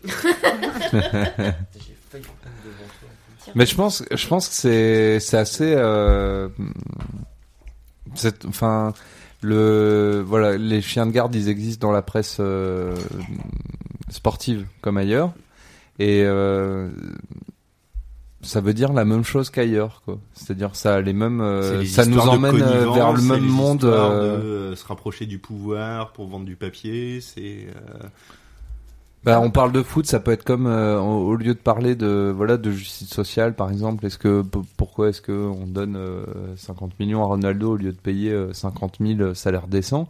Mais ça dit la même chose sur notre société euh, et donc c'est pas dit dans l'équipe et c'est dit bah, des Dans fois dans. Facour, dans Fa- Facour. Facour, dans Fakir, dans SoFoot. Euh, voilà. Donc c'est ouais, c'est Ça fait chose. partie du sport aussi. Le sport, c'est ça fait partie de notre société et euh, ça a les mêmes travers que notre société. Ah, Pour moi, le, enfin, on a déjà discuté la semaine dernière, Oui. mais pour moi, c'est vraiment euh, le pain et les jeux. Le, le- le sport n'a pas les mêmes travers que la société. Le sport, euh, en tout cas, le sport, la starification du sport et sa, sa place en dehors des, des rues où les gamins peuvent même plus jouer parce qu'il y a des bagnoles, en dehors des parcs où, de toute façon, il y a trop de crottes de chiens pour pouvoir faire du, une partie de foot entre copains. Et le fait que euh, les, les quelques euh, espaces qui restent euh, disponibles pour les gamins sont fermés le week-end. Et où là il pourrait y avoir vraiment une aventure sociale. c'est ce qu'on dit. il- enfin, le Oui, sport en fait sport. partie et il, il est aussi mal géré. Et, Et euh, il n'en en fait, ça, ça n'en est qu'une partie. Ça, ça n'est rien d'autre. Ouais, c'est ce que- je redis et non, répète. mais je sais, mais pas de souci. C'est quand Dubois dit euh, le le foot, euh, la- la- enfin la- en gros le, le journalisme du foot, c'est comme le journalisme des autres qui sont victimes du même travers, mais c'est logique, c'est la même chose. C'est juste le foot fait partie des aspects les plus populaires et, et, et du coup c'est une des meilleures portes d'entrée. euh, pour tout ce qu'on a dénoncé tout à l'heure, le vocabulaire, le le- l'argent, le. Ah ouais, le mais t'as vu là, là, euh, là c'est il y a une polémique sur, euh, Sur Pogba, Pogba, qui a fait un bras d'honneur et puis le on va parler de exemple de la Pogba pendant désinformation 15 jours au lieu de parler de racisme Exactement, quoi. et- exactement. Et en fait, le foot, euh, c'est comme les pneus, c'est la meilleure façon de détourner l'attention. Celle-là, on la garde aussi pour un éventuel jingle. Après les couilles, c'est dans la Tu tête. vas jeter des footballeurs dans le. Le foot, c'est comme les pneus. C'est la meilleure façon de détourner l'attention des gens, des sujets euh, de société qui importent vraiment. Par contre, Mm. ça reste. euh, euh, Enfin, moi j'ai joué au foot. euh, Enfin, quand j'ai joué au foot, c'est c'est c'est pas le sport. Enfin, en tout cas, c'est pas c'est pas le jeu, pas le sport. hein, c'est pas le jeu qui est en qui est en cause là dans ce que je dis. C'est uniquement l'importance qu'il prend euh, dans notre société. Voilà. Et sa porte d'entrée euh, vers. euh, bah, de toute façon, en plein dedans avec l'Euro 2016. hein. C'est là aujourd'hui, c'est la porte d'entrée pour euh, l'état d'urgence. Le le- sport à thune qui prend cette importance. Ah, mais. C'est pour ça que je, dis- je distingue Encore, du pour jeu. nos enfants, ils sont quand ils sont dans les clubs amateurs, ils sont encore euh, préservés de ces. Ouais, mais ça va au-delà de la thune, comme disait Julie, là, le- à l'Assemblée nationale, on mettait dans le même sac euh, Hooligan et euh, tous les gens, donc euh, les 75 000 hein, qui étaient à Paris, là. c'était les mêmes, quoi. Moi, on m'a dit 50 000, hein, mais... T'aurais vu euh, tous tous les tous les Télégramme, t'as dit ça, députés non euh, tous les députés du Sud-Est, donc euh, un peu proche de Marseille où il y avait eu les euh, j'allais dire les débordements, mais là la crimette serait pas content. Les les bastons quoi devant les bars euh, entre hooligans. dans C'était tous ces députés là ont mis dans le même sac les gens qui étaient euh, devant- pas loin de l'Assemblée à Paris ce jour-là et euh, les des hooligans euh, raisins qui se foutaient sur la gueule euh, le jour même quoi. En ce moment, tout est bon pour, des, pour, pour casser le mouvement. Ils utilisent tout. On, Mm. te fait d'abord pleurer. Bon, c'est triste. C'est triste. C'est bon, deux policiers assassinés chez eux. C'est voilà. C'est là, on touche une famille en fait. On, on ça aurait pu être vous. Ça aurait, ça aurait pu être une autre profession. Ça aurait été triste tout autant. C'est ça qui déjà qui me faisait un peu gerber à la télé aussi. Pour revenir à ce qui nous est gerbé tout à l'heure aux infos, euh, bah, Ouais, on nous fait on nous fait plus pleurer avec une famille de policiers qu'avec une famille de d'autres personnes. Enfin, De migrants de migrants, par exemple, ouais. Et euh, Non, mais c'est vrai, on en a 10 000 migrants dans la Méditerranée, tout le monde s'en fout. Il y a deux policiers qui sont morts, c'est le drame on, national. on a commencé avec ça. Après, on nous fait pleurer avec l'hôpital Necker. Maintenant, on noie, on noie tout ça avec le scandale Pogba, avec une image toute floutée. Euh, En fait, le gars, il était en train de danser sur la Non, pelouse. non, non, il faisait un vrai bras d'honneur, mais on s'en fout. Mais on Ouais, en a rien à on branler, en fait. ça, en Comme dirait on va, on va, on va, on aime on les va gens, passer à la on suite. cache leurs défauts. euh, la, la, la, la pub c'est bien, mais la, le foot c'est bien. La pub, Désolé. c'est bien. Oh la vache, il y a ton Le cerveau foot, qui le foot c'est bien, mais euh, on va continuer. euh, Ouais. Tu voulais dire quelque chose, élève Non, rien, Julie je sais plus, j'ai été perturbée par ta Il est en pub, train de- c'est Désolé. bien, ça Il est en train de craquer. cerveau, Il est en train de ouais. craquer. Ouais. Je, je voulais qu'on parle, donc euh, on va se diriger vers la dernière partie. Bon, on a déjà très largement dépassé, hein, comme Ah, c'est- d'habitude, mais Quelle surprise L'i- l'idée c'est de, nous, je pense qu'on est un, un- autour de la table hein, dans, le, dans la classe. euh, les élèves sont tous assez informés sur les médias libres. euh, bon voilà, y vous voyez bien qu'il y en a la moitié qui a déjà jeté sa télé à la poubelle euh, depuis longtemps. Non, moi j'ai le Euh, babysitter qui a jeté la télé sur mon fils. Il est là le babysitter. Ah, c'est moche. c'est vrai. Donc plus. voilà, j'aime, euh, j'aimerais bien qu'on parle et qu'on parle aux gens qui nous écoutent euh, de d'autres façons de s'informer. Alors le, le premier axe que j'avais, c'était euh, mais euh, mars à juin 2016, euh, printemps des médias indés ou des médias libres. Tiens, j'avais une petite. Euh, il y a un plus rien qui se tient, quoi. Il est en un- train de s'éparpiller. J'avais un, j'avais un petit mot. Ça sent le débordement, là. C'était le, c'était. La euh, violence. La violence. Ouais. La, définition des médias, on va partir là-dessus après. La définition des médias libres euh, qu'a- qu'avait donné. Euh... Eh, eh, oh, eh, la classe là. Un, un- Merci, merci. un peu, de, un peu de, un peu d'ordre pendant mille ans. Bon, je sais pas comment dire. Bref. C'est bien comme ça, c'est clair. Euh, donc, la- on va parler des, on va parler des médias bois dans libres. une vraie classe. On va parler des médias libres. Non, mais c'est bien, tout le monde l'écoute. Enfin, vous allez fermer votre gueule, bordel Ah, c'est comme ça, C'est comme côté ça que je me suis fait pédagogique qui virer de ressort. l'éducation nationale.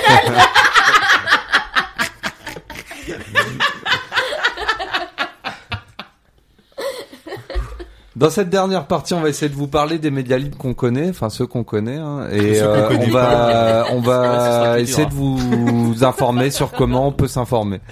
Les médias Je voulais, silencieux. je voulais commencer avec une citation de Coluche non, pas de Coluche. C'était euh, une citation Nemours. donc euh, le Ah non, Zemmour. prét- prétendu supposé euh, rédacteur de yata.info, donc un des sites de- du réseau Mutu dont on parlera après, de, un réseau de médias libres disons, qui a été euh, accusé de provocation publique à la commission d'un crime ou délit pour avoir euh, laissé en ligne un article qu'il avait écrit en faisant réaction à la mort de Rémi Fraisse. Et donc il donne euh, une définition des médias libres. Libre parce que libéré des intérêts marchands, parce que divers et déterminé, ancré localement au plus près des luttes, toute une presse qui ne dit pas quoi penser mais donne à voir et comprendre en prenant clairement position. Une presse qui évite de mettre les personnes dans des cases toutes prêtes, de leur tailler des costards trop grands ou trop petits, et surtout de déformer le but et les intentions. Ça, ça, devient très très difficile dans cette classe. Bon, ça me paraissait une bonne définition des médias libres, et pour ceux qui l'ont entendu. Et oui.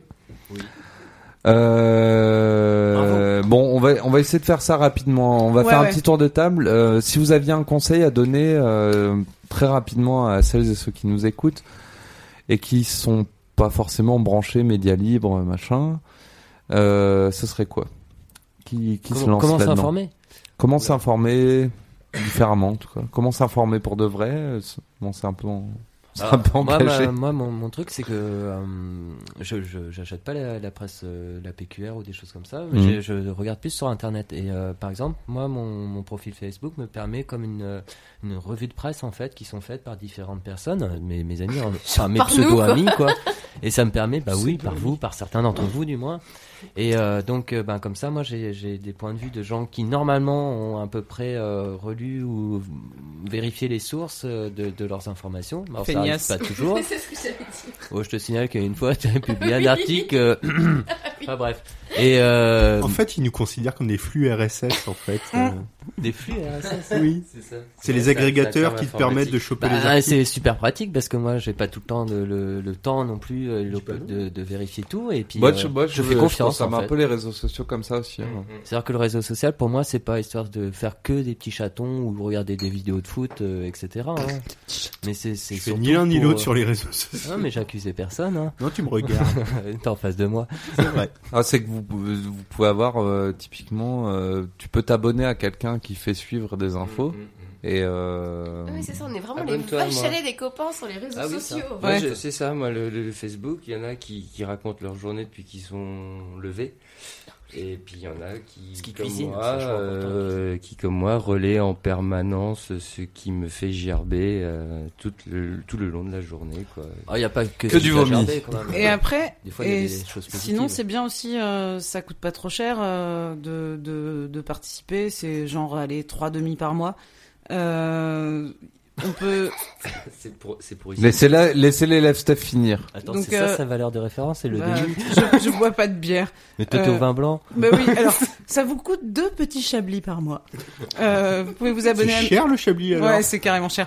Mediapart, qui est quand même euh, voilà. Après euh, sur de la presse, euh, de la presse papier, euh, c'est vraiment pas cher de s'abonner au Courrier International et c'est quand même vraiment bien. Euh, Ils ont filer- fait un numéro sur l'euro. Oh merde, Ah, putain, je vais le recevoir celui-là. Euh... T'es pas obligé de le lire. Hein. C'est encore ta liberté. La Crimed, euh, c'est bien aussi, et là vous donnez ce que vous voulez. Et après, sinon, dans des trucs euh, gratuits, euh, il y a un site qui s'appelle les mots sont importants.net et qui est bien. Euh, moi, je pense qu'il faudrait aussi citer, euh, citer quand même le canard enchaîné aussi. J'arrive pas, à faire leurs mots croisés. Ah. D'accord, mais sinon c'est bien le canard enchaîné. Moi, j'aime bien les petites histoires. Les Moi, petits je trouve que c'est, enfin, j'aime bien le dire que le canard, mais pour moi ça participe du jeu politique. Ouais, pour moi, euh, c'est par média d'information. C'est un média Ouais. de divertissant, Voilà. c'est rigolo, c'est chouette. C'est le petit Divertissant journal, si la politique ça te fait marrer quoi. Bah, c'est-à-dire euh, quand ils se sont, quand ils ont commencé à critiquer Mediapart au moment où ils ont sorti l'affaire Cahuzac, euh, moi je me suis dit qu'il y a peut-être un souci quand même au Canard enchaîné. Ils ont, euh, ils ont vraiment sérieusement tapé sur Mediapart. Et euh, ouais. Il y a CQFD aussi. Mais c'est Ouais. euh, au-delà, CQFD, au-delà de c'est euh, qu'il faut détruire. Oui. Au-delà des, des, des références, c'est comment vous vous informez quoi. Ah bah, c'est ça tour, qui est c'est à mon tour, c'est à mon intéressant. tour. euh. Oh là là. lundi matin, lundi matin. de la première du premier rang. Ouais, lundi matin. L'empereur, sa Euh, femme et le petit prince En fait, un site. venus chez moi. pour un- me serrer la pince.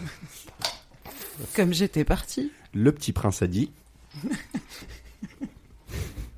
Non mais toi, Bon, toi c'est- tu vas tellement en chier quand tu vas faire la prof. ça me fait juste rigoler de Là, parler d'eux là. T'es juste stagiaire là en fait. Julie sera la- Julie sera à l'instit à la prochaine école volante. Voilà, hein, ceux qui euh, nous écoutent. être- Ça va envoyer du poney. Peut-on être riche et s'en sortir Euh, Donc là, rien à voir. Donc lundi matin, un site que j'ai découvert cette année Ouais, et que je trouve assez génial. Euh, L'idée, c'est quand même des articles euh, qui collent à l'actu, mais qui sont euh, un peu longs, un peu denses, euh, avec du fond. Et c'est pas des sites d'information, c'est plutôt des sites de réflexion sur l'information et euh, de témoignages, de bah, c'est radical, tout en étant hyper sincère. Donc moi j'aime beaucoup. Mediapart évidemment, Mediapart franchement. C'était euh, quoi ton- ton site? Lundi.am. C'est lundi.am, lundi Et matin. ça- et, et les articles. C'est qu'on postait sur euh, l'hôpital. C'est ça, Ouais, c'est ça le témoignage. euh. Très bien. Euh, donc Mediapart, ça c'est vraiment une évidence. euh, honnêtement, s'il y en a, si vous avez juste 9 euros, vous oubliez le Télégramme, euh, vous oubliez le Monde, euh, tout ça. Vous vraiment Mediapart. on- en plus, ils ont Moi développé je pense que tout un Mediapart côté. ils font euh, partie des chiens de garde, mais bon, c'est un avis. non, ils font partie de ceux qui sont dans le système, clairement. Mm. Euh, Edoui Plenel, il est en plein dedans. Mhm. Euh, euh, ça se voit gros comme une maison, qu'il a eu du mal à digérer le mouvement euh, sur la loi travail parce Mhm. qu'il est en train d'essayer de monter un mouvement politique, euh, mais ça, ça, ça s'est trop vu, quoi. Mais euh, n'empêche qu'ils font, un- ils ont toute un, une politique de financer des journalistes enquêteurs pendant plusieurs mois avant qu'ils publient leurs articles et que c'est pas de la pige, quoi. C'est vraiment font le euh, taf, Ils euh, font le taf. Donc honnêtement, ça, il, il- là-dessus, il y a rien à dire. Sur le, justement sur ce côté euh, sérieux et, et documenté, il y a rien à dire. Et il y a en fait euh, les médias un peu innovants, moi que j'aime bien, comme la revue dessinée. Donc la revue dessinée, c'est ce partenariat qui est monté entre un journaliste et un dessinateur de BD. Ouais, Euh, ils euh, travaillent ensemble sur des enquêtes euh, parfois mais époustouflantes. Notamment, ils ont travaillé sur la sécurité et le renseignement, sur euh, le- les, Les dérives gaz- de la Cinquième République, les gaz de schiste. les gaz de schiste. Ça donne des reportages euh, euh, vraiment assez magiques par ce côté BD. Donc t'as pas t'as, t'as une forme d'image qui change de la photo, donc qui t'apporte vraiment, qui fait pas, qui ne fait pas semblant que ce soit la réalité. Tu es bien dans un récit posé et dans une enquête travaillée. Donc c'est, les deux superposés, c'est super intéressant. Je te- Euh, juste, ouais, euh, ils vont la revue dessinée en septembre. Ils sortent euh, Topo. une topo ouais, qui est qui est la même, mais à destination des, des ados en fait. Ouais. Mais qui sera lisible par euh, par nous quoi. C'est ça, en même temps, on a- on a- je crois qu'on est Les ados attardés. adolescents. ouais. ouais. Les adolescents ou les c'était quoi le dernier concept euh, Les sociologique Les là. les quinquados, les Ah, quinquados ouais. précoces du coup puisqu'on n'est pas quinquagénaire. Euh, de la revue du crieur. Donc la revue du crieur, voilà ça et ça c'est une vraie découverte et, euh, et honnêtement je- ça faisait longtemps que j'avais pas vu des choses de ce niveau-là. La revue du crieur, donc Mediapart et la découverte qui s'associent pour monter cette revue qu'on a déjà cité plein de fois ici, des articles au long cours, critiquables. Hein. Honnêtement, c'est pas c'est pas merveilleux. Moi, ça m'énerve souvent, mais il y a du fond, il y a euh, des sources, il y a euh, de quoi discuter et euh, euh, c'est vraiment ça redonne ça redonne le temps de prendre ouais ça redonne le temps de réfléchir de, de, de, penser ces mots à la fois pour lire et pour répondre donc voilà moi je dirais juste euh, ça et vraiment Twitter euh, c'est super intéressant. Croiser Taranis News euh, aussi bien que les tweets de Stéphanie, que ceux d'Alexandre, euh, Radio Piquet qui publie quand même sa playlist régulièrement, c'est hyper important comme info. D'autant que ça va devenir beaucoup mieux maintenant. Donc euh, il y a des tas de façons de Twitter, moi je trouve ça génial pour Ouais. s'informer. euh, Et Twitter, ça permet en plus de En réagir. tant que moyen d'information, vraiment, euh, S'engueuler ou en tout cas polémiquer de façon un peu amusée ou amusante avec, euh, avec des producteurs d'informations quand tu critiques leur faute d'orthographe ou leur titre, c'est rigolo parce que ça permet de voir à quel point c'est des gens derrière la machine, c'est des, des gens derrière euh, le, le, le titre à la con et le choix de la photo qui est pourri. Euh, bah parfois, enfin ça nous est arrivé hein, de, de, de critiquer certaines productions du Télégramme par exemple ou de France et ils modifient parce que oui évidemment ça passe pas. Enfin donc c'est important parce que non seulement tu t'informes mais tu discutes directement. Ouais, c'est une façon de, de participer un peu à l'info. Tout à fait. Mm. Voilà. Ouais, je suis assez d'accord. Euh, Twitter, c'est intéressant là-dessus. Ah ouais, et puis le défi d'envoyer chez quelqu'un 140 caractères quand même. Ouais. C'est le côté troll de Julie.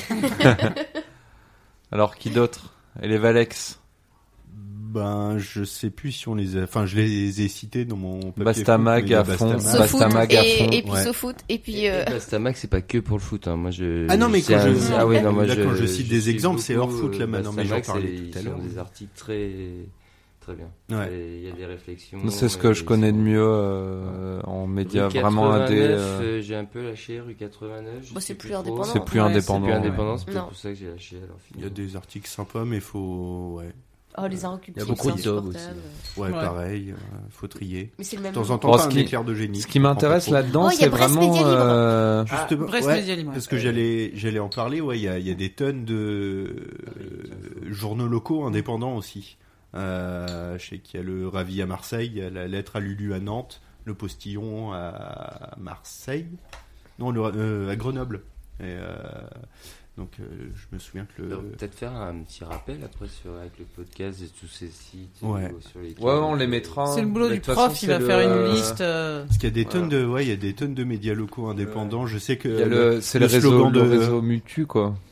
Euh, ils doivent être dans ce, tous dans ce, cette confrérie là, cette sombre. Le, réseau Mutu, c'est un réseau de médias libres euh, sur Internet, donc des, des équivalents de, de, je sais pas, le monde.fr, mais en mode libre, quoi.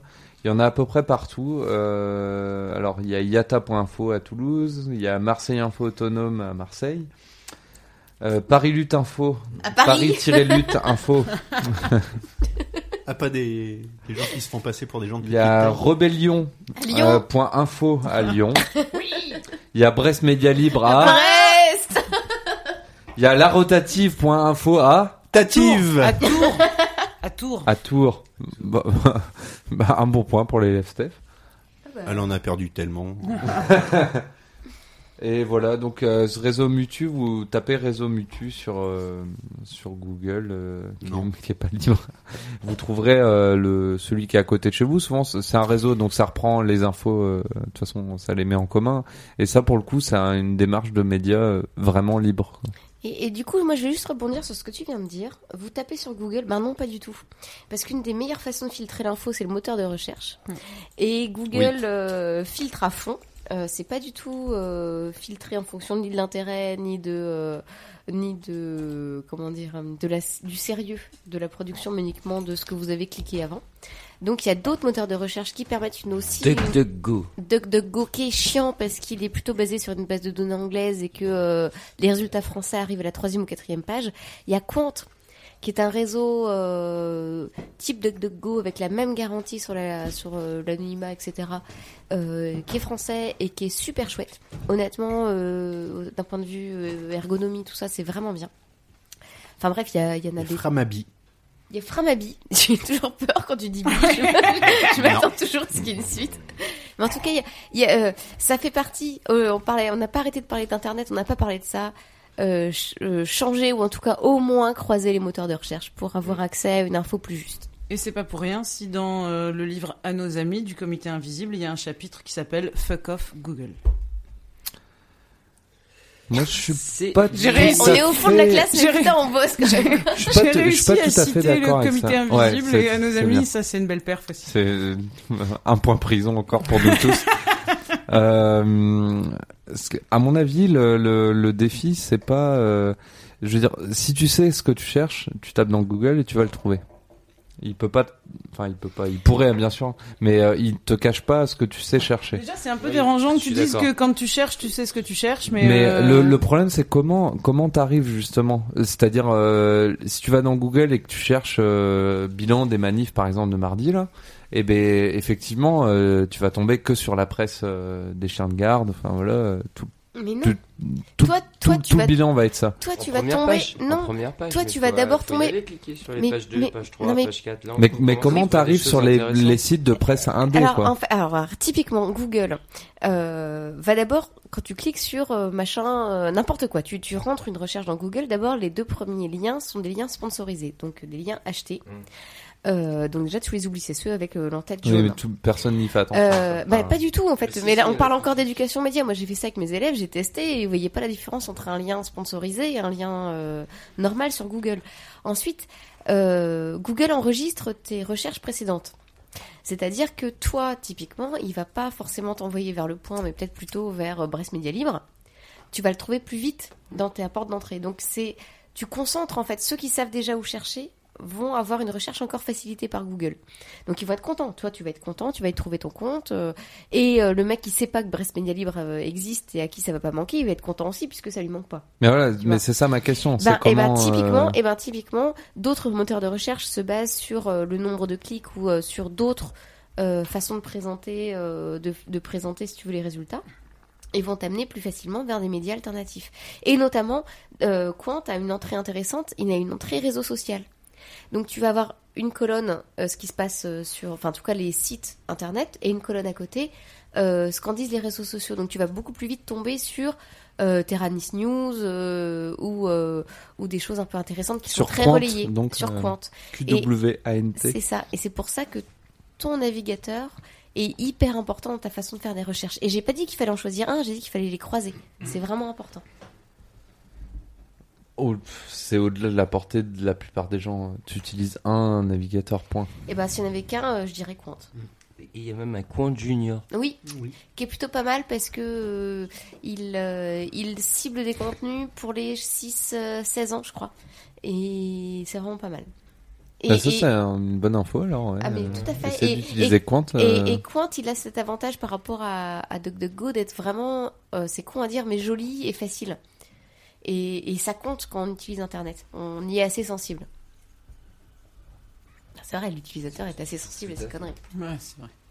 Qu'est-ce qu'on peut dire de plus euh, autour des comment euh, arriver aux médias libres, enfin à l'info, euh, Et ben comment on fait pour... une info un peu moins Eh ben, dirigée, quoi. Comment on fait pour que là les infos qu'on ait données et qui vont être diffusées auprès des gens qui ont écouté Radio Piquet et qui sont pas des centaines de milliers malheureusement, euh, qu'est-ce qu'on fait pour tout le monde, pour pour euh, pour ceux qui sont autour de nous et qui écoutent pas euh, Radio Piquet ou qui lisent pas Brest Média Libre, qu'est-ce qu'on fait? Bah, moi, j'ai essayé les ça, SMS hein. aux copains, ça marche pas. Pardon. Euh, ça, ça, mar- ça marche pas de, enfin, ça marche mais très très lentement de d'en parler autour de toi. Après, c'est peut-être ça la solution, hein, mais une fois de temps en temps, tu dis, ben moi j'ai lu ça sur tel article, sur tel site, machin. Ça, ça marche, mais très lentement. Après, c'est peut-être ça la Voilà. solution. Très, Mais, très euh, lentement, quoi. Ouais, ouais, je pense que, je pense c'est- qu'on y Ça est là. marche, hein, ça Mais marche. ça marche, mais lentement, par contre, lentement. Quelqu'un, même quelqu'un, temps, ouais. je veux dire, quelqu'un qui nous écoute euh, aujourd'hui, qui, qui, qui est, euh, bon voilà, par bien que si exemple, on tous avait les, la tous les solution, on sites, l'aurait utilisé tous les déjà. sites, non mais tous les sites dont on a parlé là, euh, cette personne-là n'a jamais été dessus. Euh, comment elle fait pour que demain, euh, elle y aille régulièrement, enfin, tu vois? Mais je sais pas. Tu vas pas passer non plus du jour au lendemain, euh, tu lis euh, 20minutes.fr et le monde.fr à euh, Bastamag. Ah bah non, mais c'est pour ça qu'on a un problème. Si c'était si facile que ça, on se retrouverait pas face à cette situation euh, compliquée avec des médias dominants qui sont pour le coup tellement dominants qu'ils sont, euh, qu'on a l'impression qu'ils ont le monopole de l'information. Euh, et et, et des, des, des personnes avec qui on discute qui sentent bien les limites de ces médias-là, mais qui savent pas où chercher l'information et qui en même temps pas que ça à faire non plus d'aller confronter sûr. les médias. Et, et, et voilà, moi, euh, on- on- personne sait, je crois. Et c'est bien de le dire aussi que personne sait. Donc la conclusion, c'est soyez un peu curieux. Non, c'est comment est-ce que les gens. Non. Non, mais non, soyez pas curieux. C'est une injonction contradictoire. On peut pas avoir dit pendant toute une émission que l'ambiance était à l'étouffement et à, à- au fait de de- d'éviter que les gens Ouais. pensent et de leur donner l'injonction de soyez curieux. Ça reporte sur eux la responsabilité de Ouais, c'est pas bien. Qu'est-ce que nous on peut faire pour euh, partager les infos qu'on a? Elles sont limitées, elles sont forcément partielles, elles sont partielles. Et, et comment on fait nous, qui, ça, qui, qui en tout cas avons envie de faire? Bah, on fait une radio, on en fait autant de pubs qu'on peut. C'est déjà un début, c'est déjà pas mal. Ouais. Mm. Euh, Et Serge Halimi, il conclut. J'ai fait le test de Quant en direct, effectivement, euh, très intéressant. hein, ça... Et on Serge n'a pas du tout les mêmes résultats qu'avec Google. La, la- la dernière phrase de- des nouveaux chiens de garde, donc de Serge Halimi, c'est La lucidité est une forme de résistance. Donc c'est le début, quoi. Avant même la curiosité, alors. Et, et Ouais. avant l'alcool, quoi. Parce qu'après. Ouais, parce qu'après, l'alcool, c'est moins une euh, petite anecdote Ouais. sur compte. En deuxième résultat, j'ai tapé manif, euh, c'était quoi, le 14 juin 2016. En deuxième résultat, dans la partie euh, actualité. Tu je veux rencontrer le les filles de ta région Tahiti Info, quand même. Celui-là, je crois qu'on l'aurait jamais trouvé en passant Et par Google. Effectivement, Et, c'est pour ça que c'est au cœur de la manif bon contre la loi du travail. quoi. Bon Et conseil, voilà, et c'est hein. super intéressant d'aller regarder Internet d'une autre façon avec ces navigateurs-là. Ouais.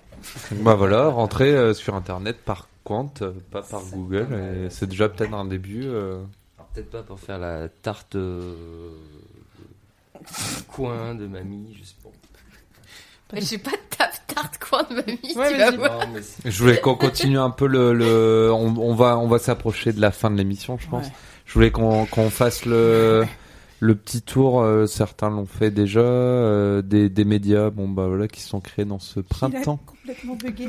Le Alors, TV bienvenue dans l'école volante. bienvenue dans l'école volante. euh, on est- Non, TV Mais debout. qu'est-ce que c'est que ce bulletin TV, TV Debout et Radio Debout pour euh, vous rendre compte que ça existe toujours, Nuit Debout à Paris, etc. Casserole de Euh, pour se plaindre. Oui. Radio Croco et West Torch euh, pour les copains rennais euh, qui résistent. Le Donc, Gorafi. euh, On n'a pas parlé du Gorafi. On n'a pas parlé du Gorafi. Et un jour, il y aura le, le tatrogramme. Le tatrogramme, Ah celui-là, ouais, ça ah mérite. ouais, faut qu'on le fasse. Bah, c'est peut-être du- à nous de le faire à Brest. Hein. Ah, bah, Euh, les copains de Rennes ont déjà fait le West Torch. euh. Mm, Avec Euh, virgule. J'en ai plein. Et j'en ai plein chez moi, si vous voulez. On a fait une compilation.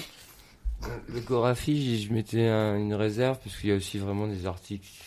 Ah, mais c'est à trier, mais comme tout. Ah non, ouais, mais moi, faut- le ah Garafi, oui, je, lis que ce qui Mais met là, sur là, Twitter. on donne des sites, des sites pour les gens pour qu'ils Ah non, trouvent mais de, l'information. Mais là, en plus, faut trier encore en plus sur le Gorafi, quoi. C'est. Qu'est-ce que tu voulais dire? Mais Euh, Ce qu'il y avait marqué sur ma feuille. Celle qu'on n'a pas cramée au début de l'émission. Oui, voilà. Euh, bon, voilà, on a fait un bon tour. Est-ce que quelqu'un a un autre, une autre, un, autre un site d'info ou un truc comme ça qui veut Euh... bah, dans- ouais. Les bars euh, Dans les bars Ouais. bah, Radio Bistrot. Radio Bistrot. Euh, La radio qui non, vous mais faut. Ouais, non, bon, Il y a, il y a Monsieur Mondialisation qui, qui, qui discute de plusieurs sujets différents, qui apporte une autre vision. Si, si, il faut mélanger. Il y a des trucs euh, qui sont. Qui, moi, qui, enfin, par ce site-là, j'ai aussi découvert d'autres trucs, tu vois. Enfin, c'est c'est pareil, c'est une passerelle, quoi. C'est. Ils sont super fragiles face aux pseudosciences sur ce site-là. Ah, c'est pour ça que, mais bon, sans partir dans la critique d'un site, euh, mais c'est, euh, c'est pour ça que je pense, je sais plus ce que je vais dire, désolé. Et Salut, voilà. je m'en vais. pense- alors, Salut, à, dans honnêtement, 15 jours. Voilà, c'est ça. Donc, dans 15 jours, on a une nouvelle émission. Moi, je, je serai assez pour qu'on arrête. Ouais. on va, on va en reparler, t'inquiète. Mais. Mais c'est, je pense que, voilà, j'ai retrouvé ce que je voulais dire. C'est ça que je voulais dire quand je disais, soyez, soyez un peu curieux. Ouais. C'est parce que c'est des petits trucs qui vous emmènent C'est ça. Euh, non, non, non. Je- je- J'entends très bien ce que tu dis. Hein. C'est pas de votre faute si vous n'êtes pas informé, mais euh, Mais euh, des fois, sortez-vous les doigts du cul quand non, même. non. Des fois, faites. euh, Mais la curiosité, c'est pas forcément un effort, c'est un état d'esprit. Euh, des fois, Alors- faites, faites un, faites un, faites un petit, un, un, un petit effort pour aller vers un médiali parce que ça vous, vous ouvrira des portes sur plein d'autres choses. C'est ça. Et la différence du surf euh, en réel, quand on surfe sur Internet, on peut changer de vague assez rapidement sans se retaper. Et La barre. Donc faut être curieux. ouais. Il n'y a pas de, y a pas de barre à passer. C'est la barre, c'est son doigt sur la pareil souris. Il faut oser cliquer quoi. C'est Un peu. Hein. ouais. C'est des fois c'est cliquer aussi ailleurs que tu sais sur les euh, les. Je sais plus le mot. C'est c'est qu'il faut. Clic à, clic à, clic, clic à pute ou je sais plus comment ils disaient dans les, les, les titres qui te font cliquer quoi. C'est euh, Les putaclics. les putaclics voilà. Attention, le troisième extrait va vous surprendre. Cliquez vite. Voilà exactement. Voilà. Euh, bon c'est tout. Tout le monde a envoyé ses petits. Oh, bah, je serais euh, pas qu'on continue encore une heure ou deux, là. Ouais, ouais, c'est ça, ouais, mais on va les micros d'abord. C'est ça.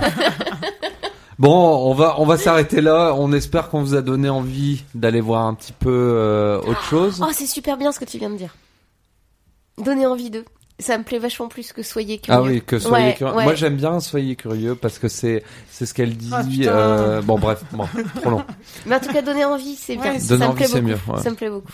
Euh, donc, on espère qu'on vous a donné envie d'aller voir un peu autre chose. Nous, ça a pas l'air de nous rendre plus malheureux, même si des fois, ça nous ouvre un peu les yeux sur euh, le monde tel qu'il est.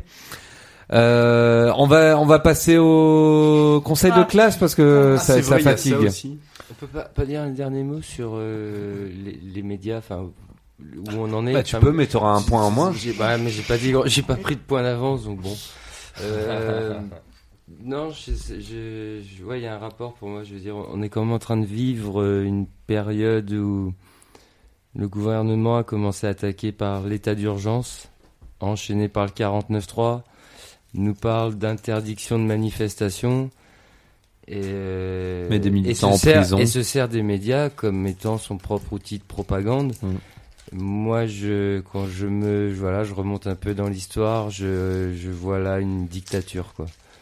Je, on en parlait tout à l'heure en off, mais euh, je, là, je suis pour moi en- vraiment en train de vivre une dictature où on, où on enferme des gens, on, on assigne à résidence pour, pour des conneries, quoi, pour des petits trucs, quoi. C'est donc pour moi, on y est. Euh, alors oui, on n'a pas encore exécuté des gens sur la place publique. On le fait au cœur des manifs. Ils n'ont pas encore réussi à abattre un manifestant. J'ai très peur qu'on n'en soit pas loin. Et euh, ouais, bah voilà. Donc euh, bon, voilà, c'est ça. C'était pour finir sur les, les note médias. Positive et optimiste. Mais tu, je pense que. Donc faut, faut prendre conscience quoi là qu'on y est et euh, je sais que bah ouais on se, quand on a pris conscience de ça on a même peur de se retrouver dans, dans ceux qui se qui seront derrière les barreaux pour avoir juste voulu exprimer des idées contraires au gouvernement. Tous les points prison. On va commencer à se distribuer des points prison. Ouais. ouais. Bah t'es foutu toi, Steph. Derrière le gars qui est derrière les barreaux. Mais enfin C'est quoi ça Bon, allez, conseil de classe. Euh... Et voilà. Élève Alex. euh, Oui, bonjour. Très bien, comme d'habitude. Bah, je sais. euh, très beau t-shirt. Oui, euh, merci. c'est- désolé, C'est c'est vrai. pas très radiophonique, mais la paix et la sécurité, votez Giscard. Voilà. très belle chronique foot, comme Bah d'habitude. oui, bah C'était je je vraiment parfait. euh, Oui, je bah. sais pas ce qu'on ferait sans, sans toi, Élève Alex. Ah bah va falloir t'y faire parce que la semaine la prochaine je suis pas là. Ah oui. Je à Alex nous quitte. Il met peut-être une chronique en direct de l'euro ou quelque ça. chose comme ça. Ou un truc dans le genre. Élève Julie, bah, toujours, toujours très bien. Il y a... Du début à la fin, c'est, c'est un plaisir et bon. Je, je ne sais pas quoi raconter euh, aux, aux parents euh, sur ce carnet de classe. euh, c'est- parfait. Non. Non. non. Steph. Non, non, non, non, non, non, non, non. Sans, bah, commentaire alors Ouais, ouais, ouais, ouais. Non, sans commentaire. Je. Ça te donne beaucoup trop de pouvoir ce truc. Je, il est absolument anormal que tu sois euh, là, au bout de la table, à nous juger tous les uns après les autres, sans qu'il y ait. Normalement, il y a des délégués de classe dans les. Ah, c'est vrai, c'est vrai. Il faudrait ah. qu'on fasse ça. Mais ouais. Bah voilà, tu es délégué de la classe euh, aujourd'hui. Mais, mais non, non, non, non, mais pas du tout. Mais c'est quoi cette espèce On de vote, valse on Mais vote. enfin. Mais- Bref, pour la prochaine fois, il y aura des CFDT délégués. vendu. Bah, ce sera moi- ce sera- Mais c'est vrai Acheté en au plus. patronat. Mais c'est euh, vrai. euh, pardon, au- Mais c'est à vrai en plus, l'enseignant. à la base, j'étais même pas pour le Alors, on conseil va- de on va classe. se J'ai faire- on déjà va se cédé, faire, j'ai euh, déjà cédé sur plein d'articles. Non. On va pas se faire une conseil petite élection euh, syndicale du délégué de classe ou de la déléguée de classe. Euh, qui est pour quel parti? Enfin, quel Qui se syndicat présente Qui se présente Mais Qui se présente Mais on n'en veut pas de ton truc. Je serai délégué de classe. Non, Qui est Non. pour, qui est pour la- l'abrogation des conseils de classe? Moi, moi, moi, moi, moi. Tout le- toute la classe est pour l'abrogation des conseils de classe. moi, j'avais rien dit, moi. à part Yves. Tu t'es abstenu, voilà. Monsieur pas. Il a T'as pas voté blanc. T'avais qu'à voter blanc. Qui est pour le conseil de classe? Vous êtes deux. Voilà. Oui, mais le, mais le deux, mais la- deux, c'est nul, quoi. Ils Comme- étaient au moins 75 000 comme les tu le, autres. comme tu Vous le êtes dirais, deux. comme Et la majorité toi-même. silencieuse, personne n'écoute. Comme tu le dirais toi-même, euh, quand on met au vote, c'est la fin de la démocratie. Exactement, c'est quand on est arrivé à un point de non-retour. Merci euh, les amis du comité invisible. En tout cas, on est en train de se diriger vers la fin du conseil de classe. C'est Oh, peut-être le prison. dernier. Ah, bah, ah, pour aller devant, là. Donc euh, je profite du dernier, donc élève euh, Steph, bon voilà, sans commentaire comme d'habitude. Remarquable comme toujours. Ah, elle veut quand même un commentaire au final. Mais non, j'en c'est veux pas, je le fais moi-même. Ouais, c'est parce qu'elle le C'est fait. parce ça- elle pourris veut que- jusque-là, c'est pour ça qu'elle en veut plus. Allez. élève Seb, euh, bah, très bien. On est assez calme. Mm. T'as dessoudé personne. N'a n'a pas Ah, des si, si, si, si, n'a pas dessoudé. dessoudé. Si, si, il a ouais, dessoudé. enfin vi- vite fait quoi. On l'a vu faire mieux quand même. Élève Yves, arrivé en milieu d'année. euh. C'est, Une nouvelle euh, fois. Une nouvelle fois. Ouais. Un élève assez intermittent, mais brillant. euh. Brillant. Eh oh, oh, on écoute le professeur là. Le problème, c'est que je pense que mon réservoir d'appréciation, il est assez limité. Quoi. vois, il faudrait voilà, que je fasse vraiment prof. Moi j'ai trouvé très bien. 2 sur 20. 2 sur 20 a fait de son Voilà. mieux. Et voilà. L'appréciation je du prof maintenant. propres, euh, Vas-y. appréciations. De deux très bonnes premières heures. Comme d'habitude. Voilà. D'ailleurs, euh, dans cinq minutes, on sera, on aura fini l'heure de trop en fait. Mais sinon, non, vraiment, gloire à toi comme à ton habitude. Quel fumier. Merci, celui-là. bravo. Mais, mais- Un léger manque de vocabulaire dans les appréciations, mais euh, de beaux efforts. De beaux efforts de démocratie. Il a entendu, je pense que c'était le dernier conseil de classe.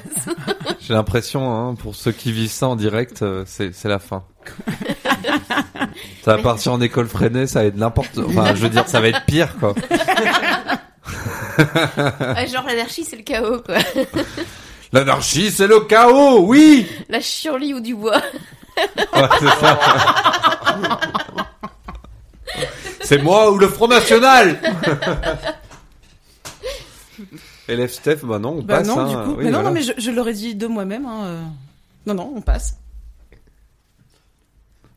Non, bah, je- moi, je, je, rejoindrai- je- je- je rejoindrai Alex. euh, Je parlais de la dernière heure, du coup, un peu débordé, mais on n'a pas été non plus très On n'est pas là pour ça. gérable. hein, C'était compliqué. on n'a pas quoi. été non plus très géré. Non.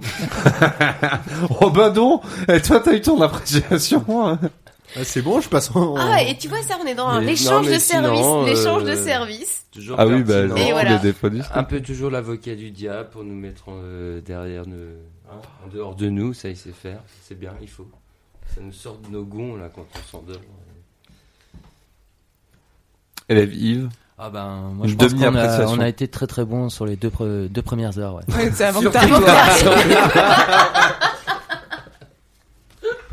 Et sinon, tu savais que notre publication qui indiquait que qu'on était à l'antenne sur Facebook est plus Oui. performante que 95% des publications sur cette page.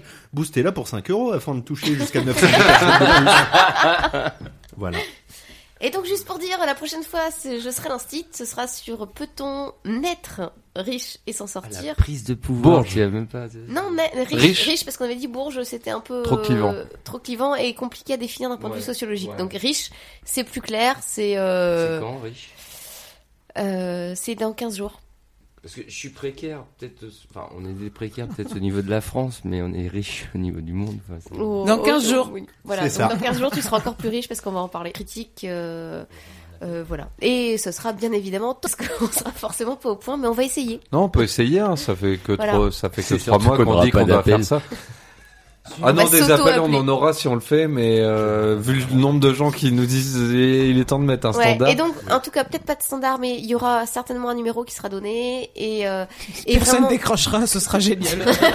Le 2. Et, et l'idée, c'est vraiment de sortir des, euh, de la discussion de comptoir et d'aller un petit peu euh, regarder ce qui se fait. Dis qu'on euh, fait du RMC tant qu'à Mais faire. pas du tout, mais c'est pas du tout ça. Le, c'est vraiment d'aller regarder euh, la réalité Bonsoir. sociale et éventuellement je vous conseillerais d'aller voir les articles, pas tous les, pas les plus récents, mais ceux d'il y a 5-6 ans, des euh, Pinsons Charlot, Ouais. euh, sur, euh, sur les riches, euh, des choses un peu moins prédigérées que ce qu'ils publient aujourd'hui. Et, euh, et voilà, donc euh, j'espère que ça pourra, enfin que ça sera intéressant. Je pense qu'on va bien se marrer. ouais.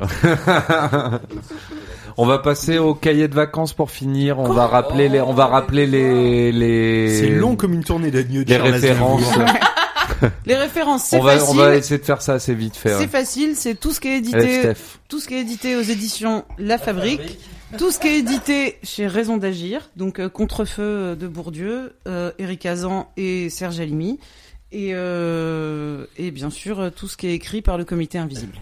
Et si vous savez pas quoi lire pour vous renseigner, allez demander à la petite librairie à Saint-Martin à Brest. Ils ont pratiquement les ouvrages les plus intéressants sur tous ces sujets qu'on aborde ici. Et sinon, si vous n'avez pas les moyens de les acheter, il reste euh, la solution des bibliothèques municipales. Ou alors vous nous mettez un message sur le site euh, Radio Piquet et nous on a la- les ouvrages pour certains et on peut éventuellement les prêter. Parce que certains se trouvent aussi en numérique. Voilà et en plus voilà nous on les a en physique aussi et l'essentiel c'est que ça l'essentiel ce serait que ça tourne.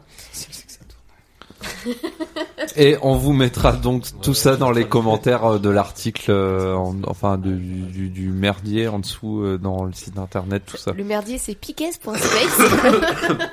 À votre service, merci. Sur l'article de la, la, la midinale, 11h-13h, désolé. Sur l'article de l'école volante Oh, on n'est euh, pas loin, 1.5. On va, on va se quitter du coup. Je veux dire merci à tous les élèves de la classe. Et merci à toutes celles et ceux qui nous ont écoutés et qui nous écouteront en podcast. Un dernier mot de la fin pour euh, le plus blond. Il y a aucun blond. bah toi Yves, allez, t'es gris, ça va. tu seras le plus blond. Euh, attends, un mot de la fin. Merci à tous et à toutes euh, d'être euh, à l'écoute et, euh, Et d'être arrivé avant lui. ah, c'était vous que je devais remercier Bon allez, salut tout le monde, c'était l'école volante numéro 5. On vous retrouve dans 15 jours pour savoir si on peut naître riche et s'en sortir. Allez, salut Et on lâche rien. Et on lâche rien. Mais si lâche ton verre non